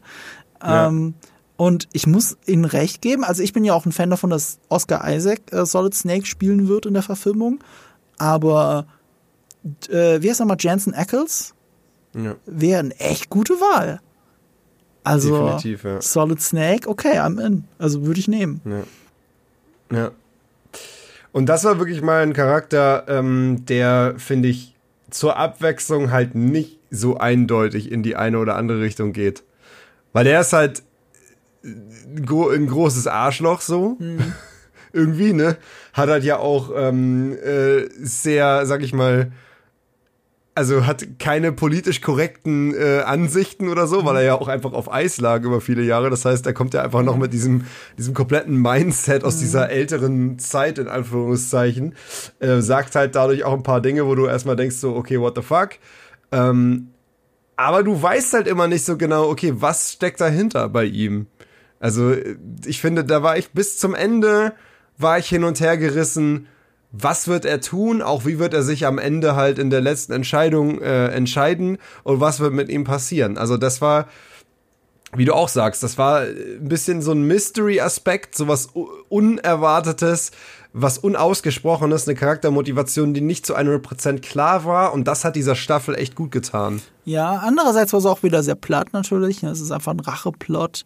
Und er wechselt halt die ganze Zeit die Seiten auch, er äußert das ja auch, dass er die ganze Zeit die Seiten wechselt. Er muss es natürlich sagen, weil The Boys muss es uns ja erzählen. Ähm, aber ja. stimmt, also an für sich war er diese Handgranate, die man in den Raum wirft und alles durcheinander bringt. Und äh, die Karten mhm. neu mischt, genauso wie sie es mit dem Temp V gemacht haben. Dadurch, dass es die Komponente hat, in den Comics verlängert es dein Leben. Wenn sie es nehmen in den Comics, wird ihr, wird ihr Leben sogar länger. Weil Mallory in den Comics, also diese Kontaktperson zum CIA von äh, Butcher, die ist schon, äh, oder er ist in den Comics äh, schon 90 Jahre alt. Weil okay. er Temp genommen hat. Du wirst viel älter damit, bleibt aber jung. Es sieht aus wie jemand in mit 30ern oder so, also mittleres Alter. Ist aber 90. Ja, aber das heißt, da fehlt aber komplett der Nachteil, so warum du sagst, so, genau, ey, es gibt gar keinen Nachteil. Und hier ja, gibt, geben sie ihm ganz aber einen Nachteil und das ist ein guter Grund, warum sie es auch wenn wir doch drin haben. Sie haben ja die ganze Zeit gesagt, sie nehmen Temp nicht rein. Und jetzt haben sie es doch drin, ja. aber sie haben es halt mit einem Nachteil verbunden. Und ja. was es auch schön gemacht hat, ähm, Billy, äh, Billy Butcher muss sich ja entscheiden dann, ob er Yui das antun will. Und es damit ja. ihm so ergeht, wie seinem Bruder es ergangen ist. Und er entscheidet sich halt da dagegen. Und es macht, ja. er, ist, er, muss halt eine gute Entscheidung, er muss halt eine schwierige Entscheidung treffen. Und das ist ja auch etwas, was Billy, also Billy Butcher fand ich auch in, in dieser Staffel noch mal viel stärker als in den anderen davor. Es war auch interessant mit seinem Vater, das auch ausgerechnet er als jemand, der in Herr der Ringe dort Dingsbums gespielt hat, äh, du weißt schon, du weißt es besser. Eomir, ja. Eomir, dass dann ausgerechnet der Drosis von Gondor sein Vater ist, fand ich sehr witzig. Ach, okay, das ist mir gar nicht aufgefallen, so. aber stimmt. Stimmt. Ich fand, die Serie ist voller solcher Easter Eggs, muss man auch mal sagen. Also das ist ja ganz cool. Zum Beispiel äh, in den Comics ist Simon Peck, also die Hauptfigur Yui, ist halt Simon Peck nachempfunden in den Comics. Okay. Das sieht aus wie Simon Peck. Aber das konnten sie schlecht machen, weil Simon Peck zu alt ist dafür. Also haben sie, seinen Vater. also haben sie, äh, ja, ja, Simon Peck als Vater von Yui gecastet. Das sind halt so Ja, kleine ist Sachen, die ich schon wieder cool finde. An The Voice, das mag ich. Ja, ist witzig. Ja. Ja, also die gerade die Sachen, die sie dann geändert haben oder äh, ja, die sich halt toll anfühlen. Ich weiß jetzt auch nicht, wie es mit Frenchie und Kimiko ist in den Comics, da habe ich gar keine Ahnung, aber in in der Serie ist das das Herz der Serie. Ja. Das sind, also für die rootet man doch immer, oder? Also Ja, weil du, weil du halt immer, ähm, und das sage ich ja auch oft, warum ich, äh, warum ich Walking Dead irgendwann ausgestiegen bin. Du brauchst immer, finde ich, um motiviert zu bleiben, brauchst du immer so, so irgendwas Normales. Du brauchst irgendwas, woran du dich festhalten kannst, wo du sagst, so, daraus könnte, wenn das alles vorbei ist, ein Happy End werden Ja. in einer gewissen Normalität. Ja. Daraus könnte ein Leben werden, was wir persönlich als glückliches Leben bezeichnen würden. Und das sind halt diese beiden. Du denkst halt, wenn diese beiden irgendwie es schaffen, da rauszukommen und zusammen glücklich zu werden, so, das wäre ein, ein Ziel, hinter das ich mich stellen kann. Und das ist halt, äh, ja, bei, bei Walking Dead zum Beispiel fehlt mir das halt mittlerweile komplett so. Da denkst du bei jedem Charakter halt äh, irgendwie nur noch so, ja, aber ganz ehrlich, es ist doch eh alles scheiße. Also wofür, wofür kämpfst du noch?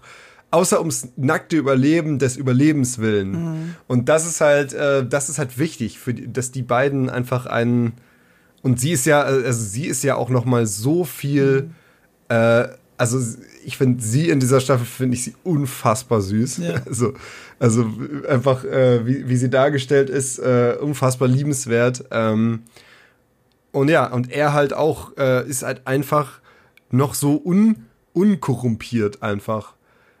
Äh, also er ist halt einfach, man, man, man mag ihn einfach. Er hat noch nichts gemacht, wo man so komplett sagt, okay, dafür kann ich dich eigentlich nicht mehr feiern, so. er war noch nie Weißt komplett du? unsympathisch im Verhältnis zu allen anderen Figuren. Ja, ja, weil, ich meine, klar, du rootest auch, auch für Butcher oder so, aber du weißt halt so, Alle in machen jedem Fall, unsympathische Dinge, nur Frenchie nicht. in jedem Fall einen Anti-Held, Ja. ne? Also in jedem Fall, du magst ihn höchstens trotz der, der, dem Shit, den er schon mal gesagt oder getan hat, so.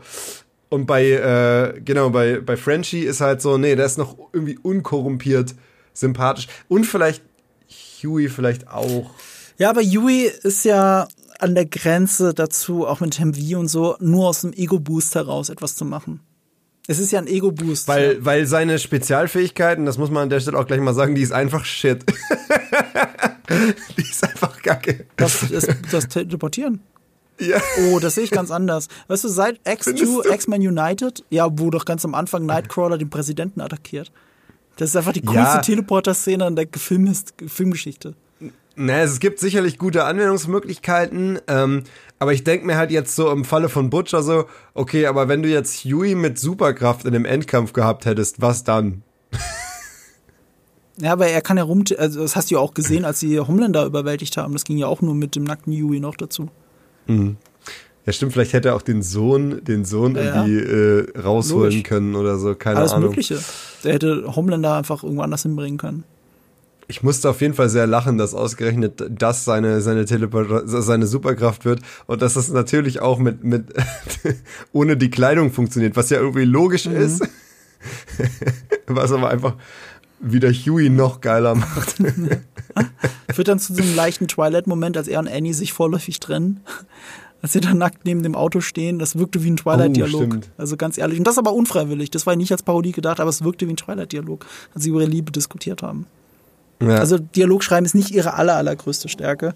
Aber wir feiern es dann natürlich dann für die kleinen Referenzen. Also wie gesagt, dieser Connery-Gag, da lache ich immer noch drüber.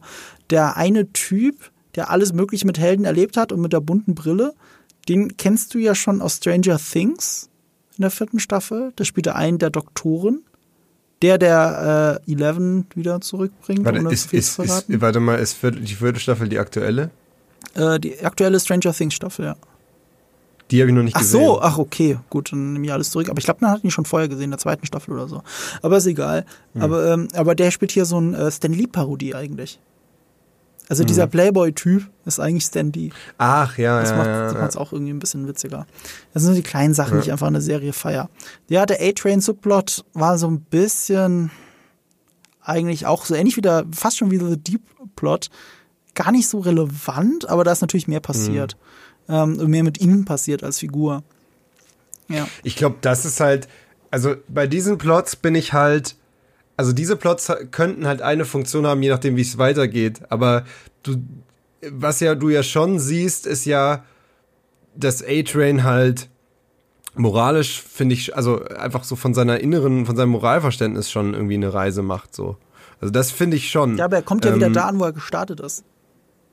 Er kommt wieder da an, ja, wo er bis war. auf, bis auf, dass halt du ja schon am Ende die irgendwie die Trennung halt so ein bisschen hast zwischen, also die Seven, die sind ja im Grunde Homelander schickt die ja alle Mhm. weg und die sind ja jetzt nicht mehr gebunden äh, an Homelander. Das heißt, es könnte ja also sein, dass das, das, halt Gefühl, sehr dass. A-Train an ihn noch gebunden ist und The Deep auch. Ja? Ja. Das fand ich halt äh, ähm, so schade, weil das halt, das hätte, ich hätte das Ende, ich hätte es halt cooler gefunden, wenn es geendet hätte, dass, äh, dass Soldier Boy dieses Angebot annimmt und dass dann quasi die Seven sich auseinander, also die Seven bricht auseinander und du hast halt nur noch diese zwei Übermächtigen. Du hast halt wirklich Homelander und sein Daddy als als einfach das vernichtendste Duo aller Zeiten. Und dann hast du halt die Seven, die wechseln dann aber alle die Seite, weil sie sagen, okay, das ist jetzt zu übel. Und dass du dann quasi so wirklich die beiden als mega Big Bads irgendwie hast. Das hätte ich mir vorstellen können. Ähm, Ja, so finde ich es fast ja, interessanter. Ähm, fast in Staffel 4 warte, es muss nicht in Staffel 4 passieren, aber dass die Serie, äh, ich glaube, die ist bis jetzt nur um eine Staffel verlängert, aber wie gesagt, eine der erfolgreichsten Amazon-Produktionen überhaupt. Ich glaube auch, die wird noch lange weitergehen. Und was wie die, lange gehen denn die Comics? keine Ahnung. Aber da ist Okay. es auch ganz anders. Wie gesagt, äh, hier ähm, Soldier Boy ist nicht der Vater von Homelander und Black Noir ist in Wirklichkeit ein Homelander-Klon. In Wirklichkeit ist Black Noir ein Okay. verrückt gewordener Klon von Homelander, der nur dafür da ist, falls Homelander Mist baut, das Wort ihn jederzeit ersetzen kann. Okay. Ja, und er ist derjenige, der Butchers Frau vergewaltigt hat. Es ist nicht Homelander, es ist Black Noir. Also diese Serie Ach, geht schon okay. lange einen ganz anderen Weg, weil sie schon in der zweiten Staffel auch etabliert haben, durch die dunkle Hautfarbe von Black Noir, dass er nicht Homelanders Klon sein kann. Du siehst das ja, Mhm. als er so irgendwie angefackelt ist in der zweiten Staffel. Und ähm, ich meine, für Black Noir haben sie jetzt sogar den Tod gefunden. Aber die Produzenten haben auch zwei Sachen schon angekündigt. Ne? Also nur weil Black Noir tot ist, heißt das nicht, dass man ihn nicht ersetzt durch einen anderen. Das ist auch noch gar kein Medienthema gewesen in der dritten Staffel, ähm, dass Black Noir tot ist. Black Noir wird Ja. vermutlich einfach ersetzt durch einen anderen Superhelden, der dann so tut, als wäre er Black Noir. Das wird uns erwarten. Dann haben sie ja doch wieder so ein bisschen dieses Klon-Ding halt drin, nur halt nicht mit Homelander, Mhm. sondern halt ihn betreffend. Vielleicht. Oh, Das ist dann natürlich auch wiederum spannend, wie dann halt darauf Soldier Boy reagiert, weil ja eigentlich so ein bisschen das, was aufgebaut wurde, ja auch war, dass halt Black Noir und Soldier Boy eine gemeinsame Vergangenheit haben, ähm, die man ja in diesem Comic dann gesehen hat. Und das finde ich halt dann ja so ein bisschen, also in dieser Zeichentrick äh, Einlage. Ähm, und das fand ich ja dann, wie gesagt, das war halt dieser Game of Thrones Moment. Du denkst ja die ganze Zeit, darauf läuft es hinaus.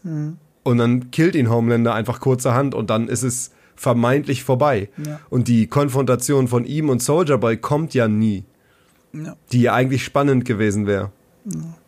Das wäre zu leicht gewesen. Ja, äh, keine Ahnung, mal mal gucken. Wir wissen auch, ähm, dass Soldier Boy, dadurch, dass er ja nur weggesperrt wird, definitiv nochmal kommt. Und die Macher haben auch gesagt, es muss nicht Staffel 4 sein. Also die Macher, wenn ich die Macher sage, in dem Fall meine ich den Creator der Serie, glaube ich. Das ist nicht Seth Rogen und nicht Evan Goldberg. Ich komme nur auf den Namen gerade nicht. Ähm, aber er hat, glaube ich, gesagt im Interview, er wird sicher nochmal vorkommen, aber die Frage ist halt, in welcher Staffel. Das wussten sie einfach zu dem Zeitpunkt noch nicht. Äh, mal gucken. Also wenn die Serie nicht vorher abgesetzt wird, was mich aber wundern würde. Aber es gibt auch andere Möglichkeiten, eure Wartezeit zu überbrücken. Das habe ich ja noch kurz aufgeschrieben. Vielleicht hast du auch noch Input dazu. Das eine ist, es gibt ein geplantes Spin-off. Von dem wusstest du, glaube ich, noch nichts. Ne? Das lief lange Zeit unter dem Projektnamen Varsity, weil, oh, ich weiß gar nicht, wie die Comics dazu heißen. Das ist auch ein Comic-Spin-off. So wie der Hero-Gasm eigentlich ein Comic-Spin-off ist. Das ist eigentlich eine Miniserie, die natürlich auch viel Aha. expliziter und krasser ist, weil die Comics auch viel expliziter und krasser sind. Aber auch platter, muss man dazu sagen. Also noch platter als The Boys. Ähm, Varsity oder wie es jetzt heißt, Gen V, ähm, was anspielt auf Generat, ich kenn's ja, Gen Z, Gen Y, Gen X und so, ne, die Generationen es, es, es spielt natürlich auf ein junges Publikum an, Varsity of University, wenn du so willst, weil es spielt an der Universität. Und was sie eigentlich parodieren, die nennen es in den Comics die G-Men. Und das ist natürlich super eindeutig, was es in Wirklichkeit sein soll, es sind die X-Men. Es sind junge Mutanten, Schrägstrich Mutanten, es sind hier eben junge Superhelden von Ward, die alle in die gleiche Universität gehen und sich da durchboxen müssen, wer dann der nächste coole Superheld ist.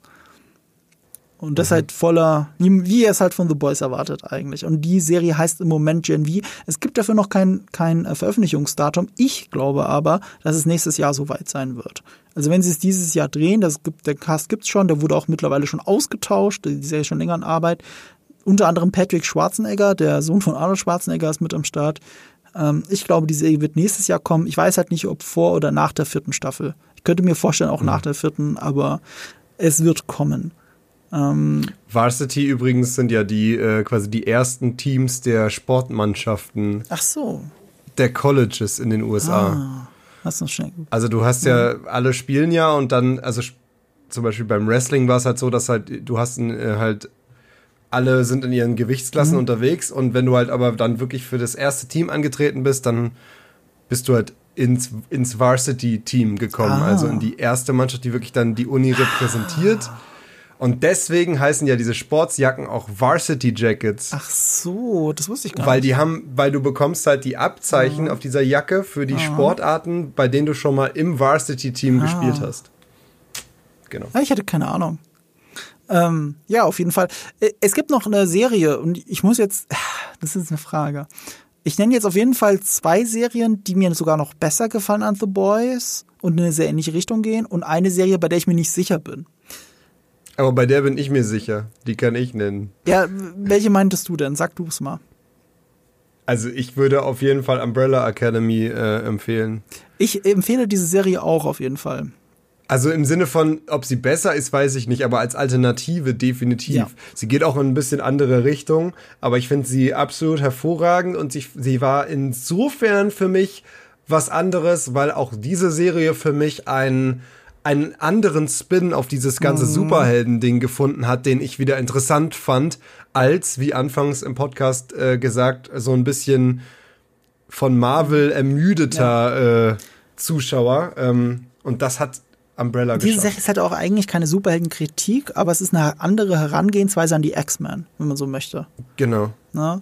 Ja, ein bisschen. Ja, ja, anders als, also diese Serie, äh, The Boys parodiert ja Justice League und Avengers mittlerweile, aber die parodieren eigentlich die X-Men, parodieren schon falsch. Es ist eine andere Variante einfach. Es nimmt den X-Men-Mythos, es basiert auch auf Comics natürlich. Ähm, wenn ich nur die erste Staffel nehmen würde, dann würde ich sagen, die erste Staffel Umbrella Academy gefällt mir viel besser als die erste Staffel The Boys. Ich finde es okay. auch all das, was, was mich an The Boys nervt, nervt mich gar nicht in Umbrella Academy oder umgekehrt. Es ist einfach toll. Kamera, teilweise Inszenierung, wenn dieses Musikvideo losgeht und so. Mhm. Ähm, und äh, da muss auch nicht alles, alles ausgesprochen werden. Aber that being said, ich habe tatsächlich, obwohl ich Umbrella Academy total toll finde, und das spricht halt wieder für The Boys. Bei The Boys wollte ich immer up to date sein, habe ich jede Woche immer die neue Folge geschaut. Aber bei Umbrella Academy habe ich die zweite Staffel irgendwie verschlafen. So wirklich so nach dem Motto, ah shit, die ist ja schon draußen. Oh, okay, gucke ich bei Gelegenheit. Die Gelegenheit hat sich nie ergeben. Jetzt ist die dritte Staffel draußen. Jetzt habe ich gedacht, okay, jetzt musst du, jetzt musst du aber endlich mal anfangen, die zweite Staffel zu gucken. Und jetzt habe ich sie auch angefangen. Ich bin so mittendrin in der zweiten Staffel und ich freue mich auch schon auf die dritte. Aber ähm, die hat schon ein bisschen viel Plot Convenience, die Serie.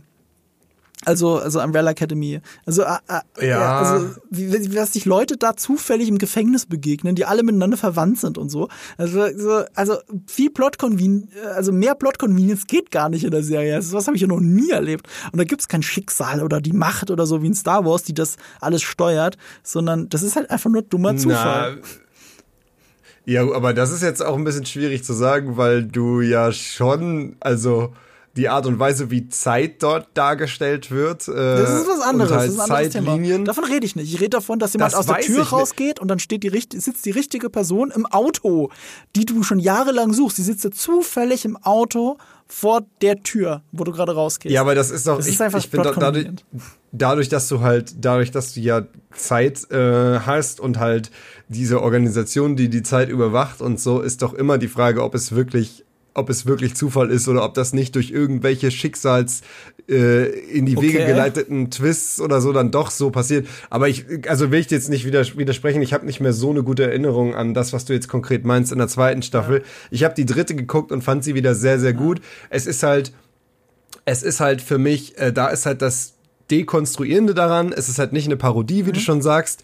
Es ist, der Unterschied für mich ist aber auch, dass sich halt sehr viel mit den Implikationen von dem Superheldentum beschäftigt, aber halt weniger auf das, wie das nach außen wirkt und wie, das, wie die quasi in der Öffentlichkeit dargestellt werden und was die Welt mit diesen Superhelden macht, weil dort ist es ja so, dass die gar nicht irgendwie groß bekannt sind, so krass, sondern da geht's halt mehr um die, das Zwischenmenschliche.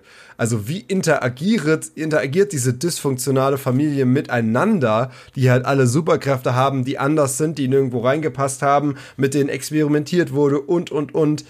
Was, was macht dieses Anderssein mit der zwischenmenschlichen Dynamik dieser Familie? Und das ist halt für mich absolut herzallerliebst, wie diese, wie diese Familie einfach äh, zusammenhält oder manchmal auch Ja, nicht diese zusammenhält. Zusammengewürfelte Familie. Herz Ja, das ist wunderschön. Man mag je, jeder einzelne Mhm. Charakter ist, äh, ist für sich irgendwie äh, ist für sich einfach ein richtig richtig cooler Charakter und ich würde immer also ich bin die ganze Zeit so, dass ich einfach nur möchte, dass die irgendwie halt ähm, das geregelt bekommen und halt also die die catcht mich halt emotional viel mehr als The Boys. Ähm, das muss ich wirklich, das, also emotional finde ich die viel, viel besser, aber sie ist halt schwer zu vergleichen, weil sie halt, wie gesagt, eine andere Richtung ähm, einschlägt. Aber empfehle ich definitiv, Ja. die zu gucken. Mein Lieblingsfigur in Umbrella Academy ist übrigens Five. Der Junge. Five ist der Hammer, ja. es wusste ich, dass das ein Lieblingscharakter ist. Der hat ein bisschen Ähnlichkeit mit dir. Ja, vielleicht liegt es auch daran. Ich hoffe, ich, wäre ich gerne eher als Kind gewesen. Äh, die anderen zwei Serien, die ich empfehlen möchte, ist, äh, sind ähm, von äh, Seth Rogen und Evan Goldberg. Deswegen passt es ja so gut. Auch von Garth Ennis geschrieben, Preacher, der Comic. Und äh, verfilmt von den beiden. Ähm, wirkt so ein bisschen wie The Boys, aber von den Breaking Bad-Machern gefilmt. Hast du oh, nicht okay. gesehen, ne? Gibt's auch auf Amazon. habe ich das nicht gesehen, ja. ist, glaube ich, im Original eine AMC-Serie, also quasi wirklich von den Breaking Bad-Machern, wenn du so willst. Und es läuft aber, glaube ich, auf Prime oder lief auf Prime. Und die ist echt interessant, die ist auch mega abgefahren. Finde ich besser. Ist für mich sehr ähnlich. Man merkt, dass es auch von Seth Rogen und Evan Goldberg ist. Und finde ich, und man merkt, dass es von Garth Ennis geschrieben ist, das Original, hat sehr wenig mit dem Original von Garth Ennis zu tun. Dann stören sich natürlich dann auch die Puristen. Ähm, aber ich kenne den Comic nicht, gar nicht. Und äh, ich habe die Serie sehr gefeiert. Also möchte ich auch als Alternative empfehlen, guckt euch das gerne mal an. Auch die Darstellung von Adolf Hitler hat man so noch nie gesehen in irgendeinem Medium. um es mal interessant sagst- zu halten. Und du sagst besser als The Boys sogar. Ich find's Wow. besser. Also ich find's, Okay. ich find's besser. Äh, korrigiert mich gerne da draußen, aber wenn ich tauschen müsste, äh, würde ich sagen das. Und was ich auch besser Was finde. heißt korrigieren? Das ist ja, das ist ja auch deine Ja, das stimmt, persönliche das meine Präferenz, persönliche muss man nicht Meinung. Da, da korrigieren. gibt's. Also ich, was ich damit sagen will, ihr könnt mir ruhig alle zutexten, dass ähm, wirklich halt The Boys doch besser ist. Ist mir scheißegal, ich mag Preacher lieber. Und was ich auch lieber mag, ist Invincible. Hast du das gesehen? Ja. Also Invincible. Das haben wir, ja. das haben wir doch sogar gemeinsam mal im Podcast Ah, besprochen. Bei Quadrataugen, oder? Genau, bei den Quadrataugen. Und das war, äh, ja, das ist, das hat sehr, sehr viele Ähnlichkeiten zu The Boys, muss man ja, weil sagen. das ist also ja das pure geht ja fast einen ähnlichen Weg. Ja. Ja. Genau, das ist Superheldenkritik. Basiert auch auf dem Comic, ist aber sehr nah am Comic. Und die Freiheiten, die sich Mhm. nimmt, also Leia zum Beispiel hat auch die Comics gelesen und sie findet es sogar besser als die Comics. Und der Comic ist schon preisgekrönt. Und Mhm. ähm, ich muss sagen, was ich gesehen habe bisher, also in diese erste Staffel, Comic habe ich immer nur reingelesen, die erste, den ersten Band, der quasi erste Staffel ist, den habe ich gelesen, finde ich einfach auch super. Auch hier, das, das die Superman-Problematik hier auch drin, aber noch besser aufgearbeitet. Ähm, gleichzeitig ist es eine sehr schöne Hommage an all die Superhelden-Serien aus unserer Kindheit, einfach wegen dem Stil und wie es rüberkommt. Aber gleichzeitig ist es härter, cleverer, subtiler, gleichzeitig noch mehr in your face gleichzeitig als The Boys. Auch gerade weil es animiert ist, hat es auch mehr Möglichkeiten zu erzählen, was su- wie Superman eine ganze Gesellschaft in, in, äh, zu sich runterziehen kann oder nicht. Also ich empfehle euch, guckt euch die erste Folge mal an und ich muss das sehr deutlich betonen, guckt die bis zum Ende. Ja. Guck, die erste Folge Sonst verpasst ihr was. Bis zum Ende denkt ihr, Äh. ach ja, ist ja nett.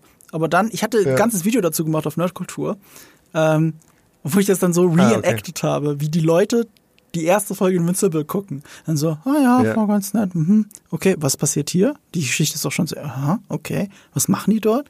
Hä, was ist da? What the fuck? Äh, das ist, das ist, das ist die erste Folge Invincible bis zum Ende geschaut. Ähm, ja, und ab dann definitiv. hat sie Geht's dich. da eigentlich weiter? Ja, natürlich. Geht's da Das geht weiter. Das war auch mega erfolgreich.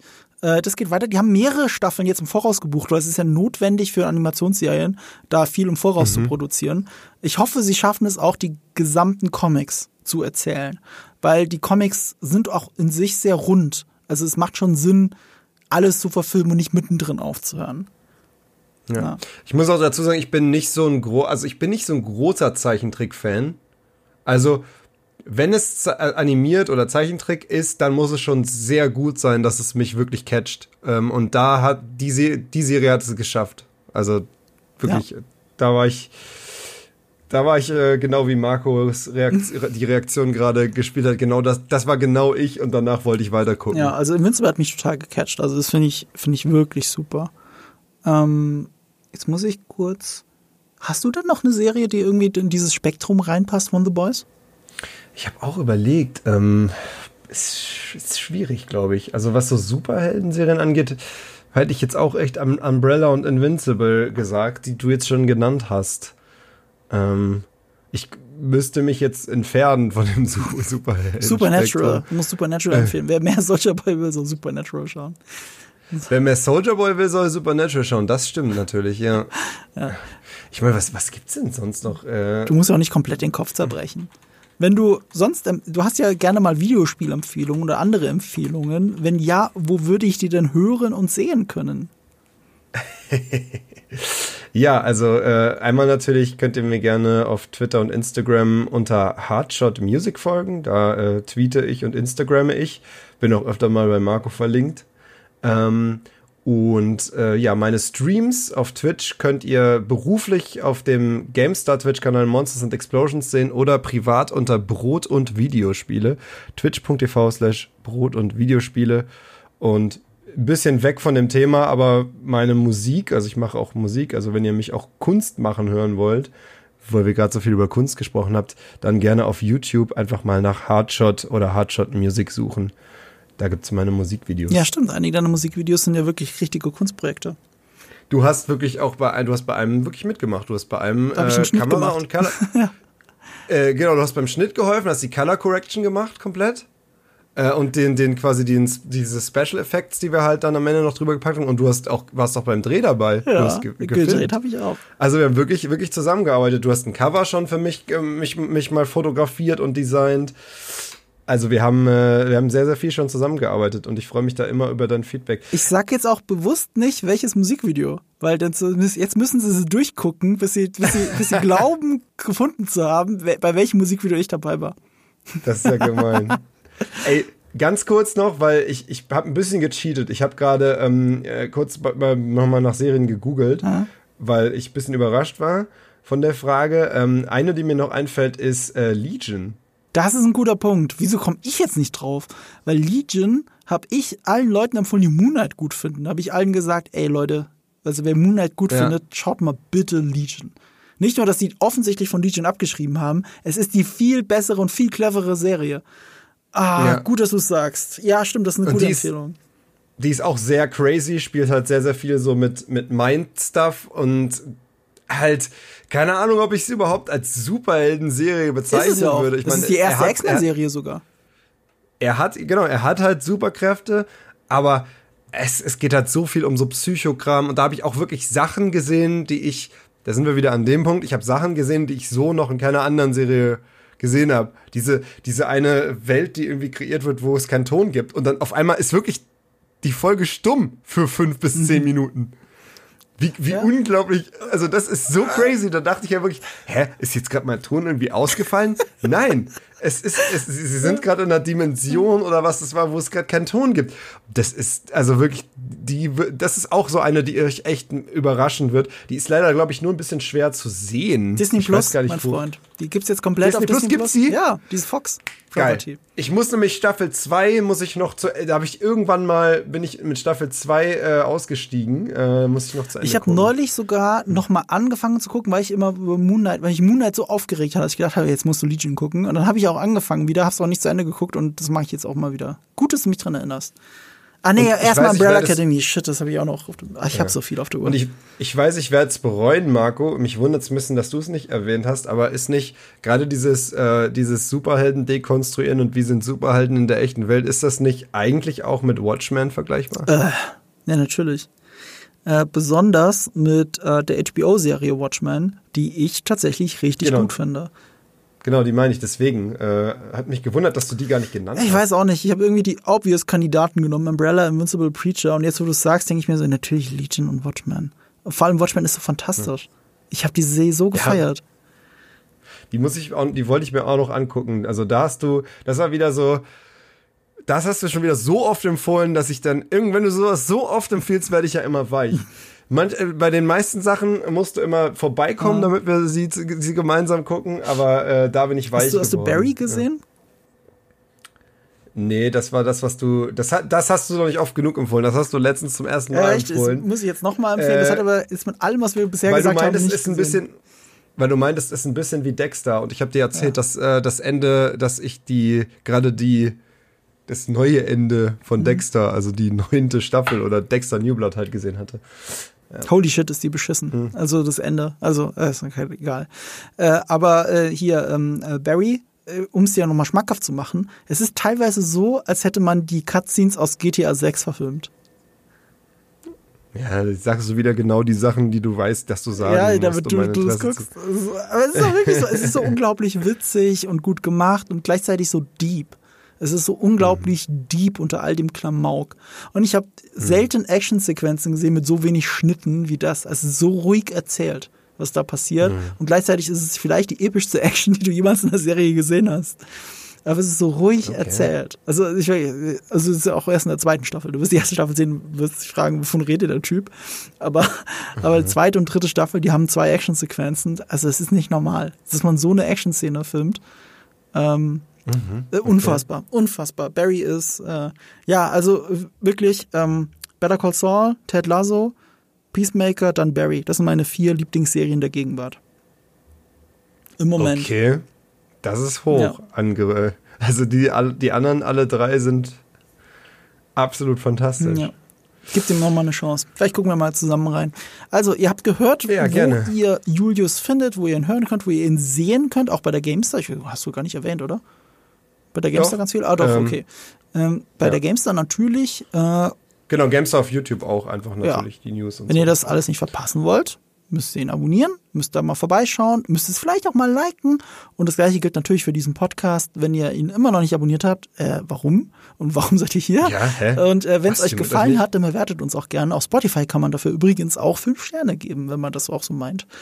Und äh, vielen Dank fürs Zuhören und wir sehen uns beim nächsten Mal und wir zwei gucken äh, das nächste Mal Greyman, habe ich gehört. Ja, auf jeden Fall. Ähm, ich habe Interesse. Ich, ich, ich schaue ihn mir auf jeden Fall an. Können wir gerne zusammen machen. Wunderbar, machen wir. Und bis dann. Ciao, ciao.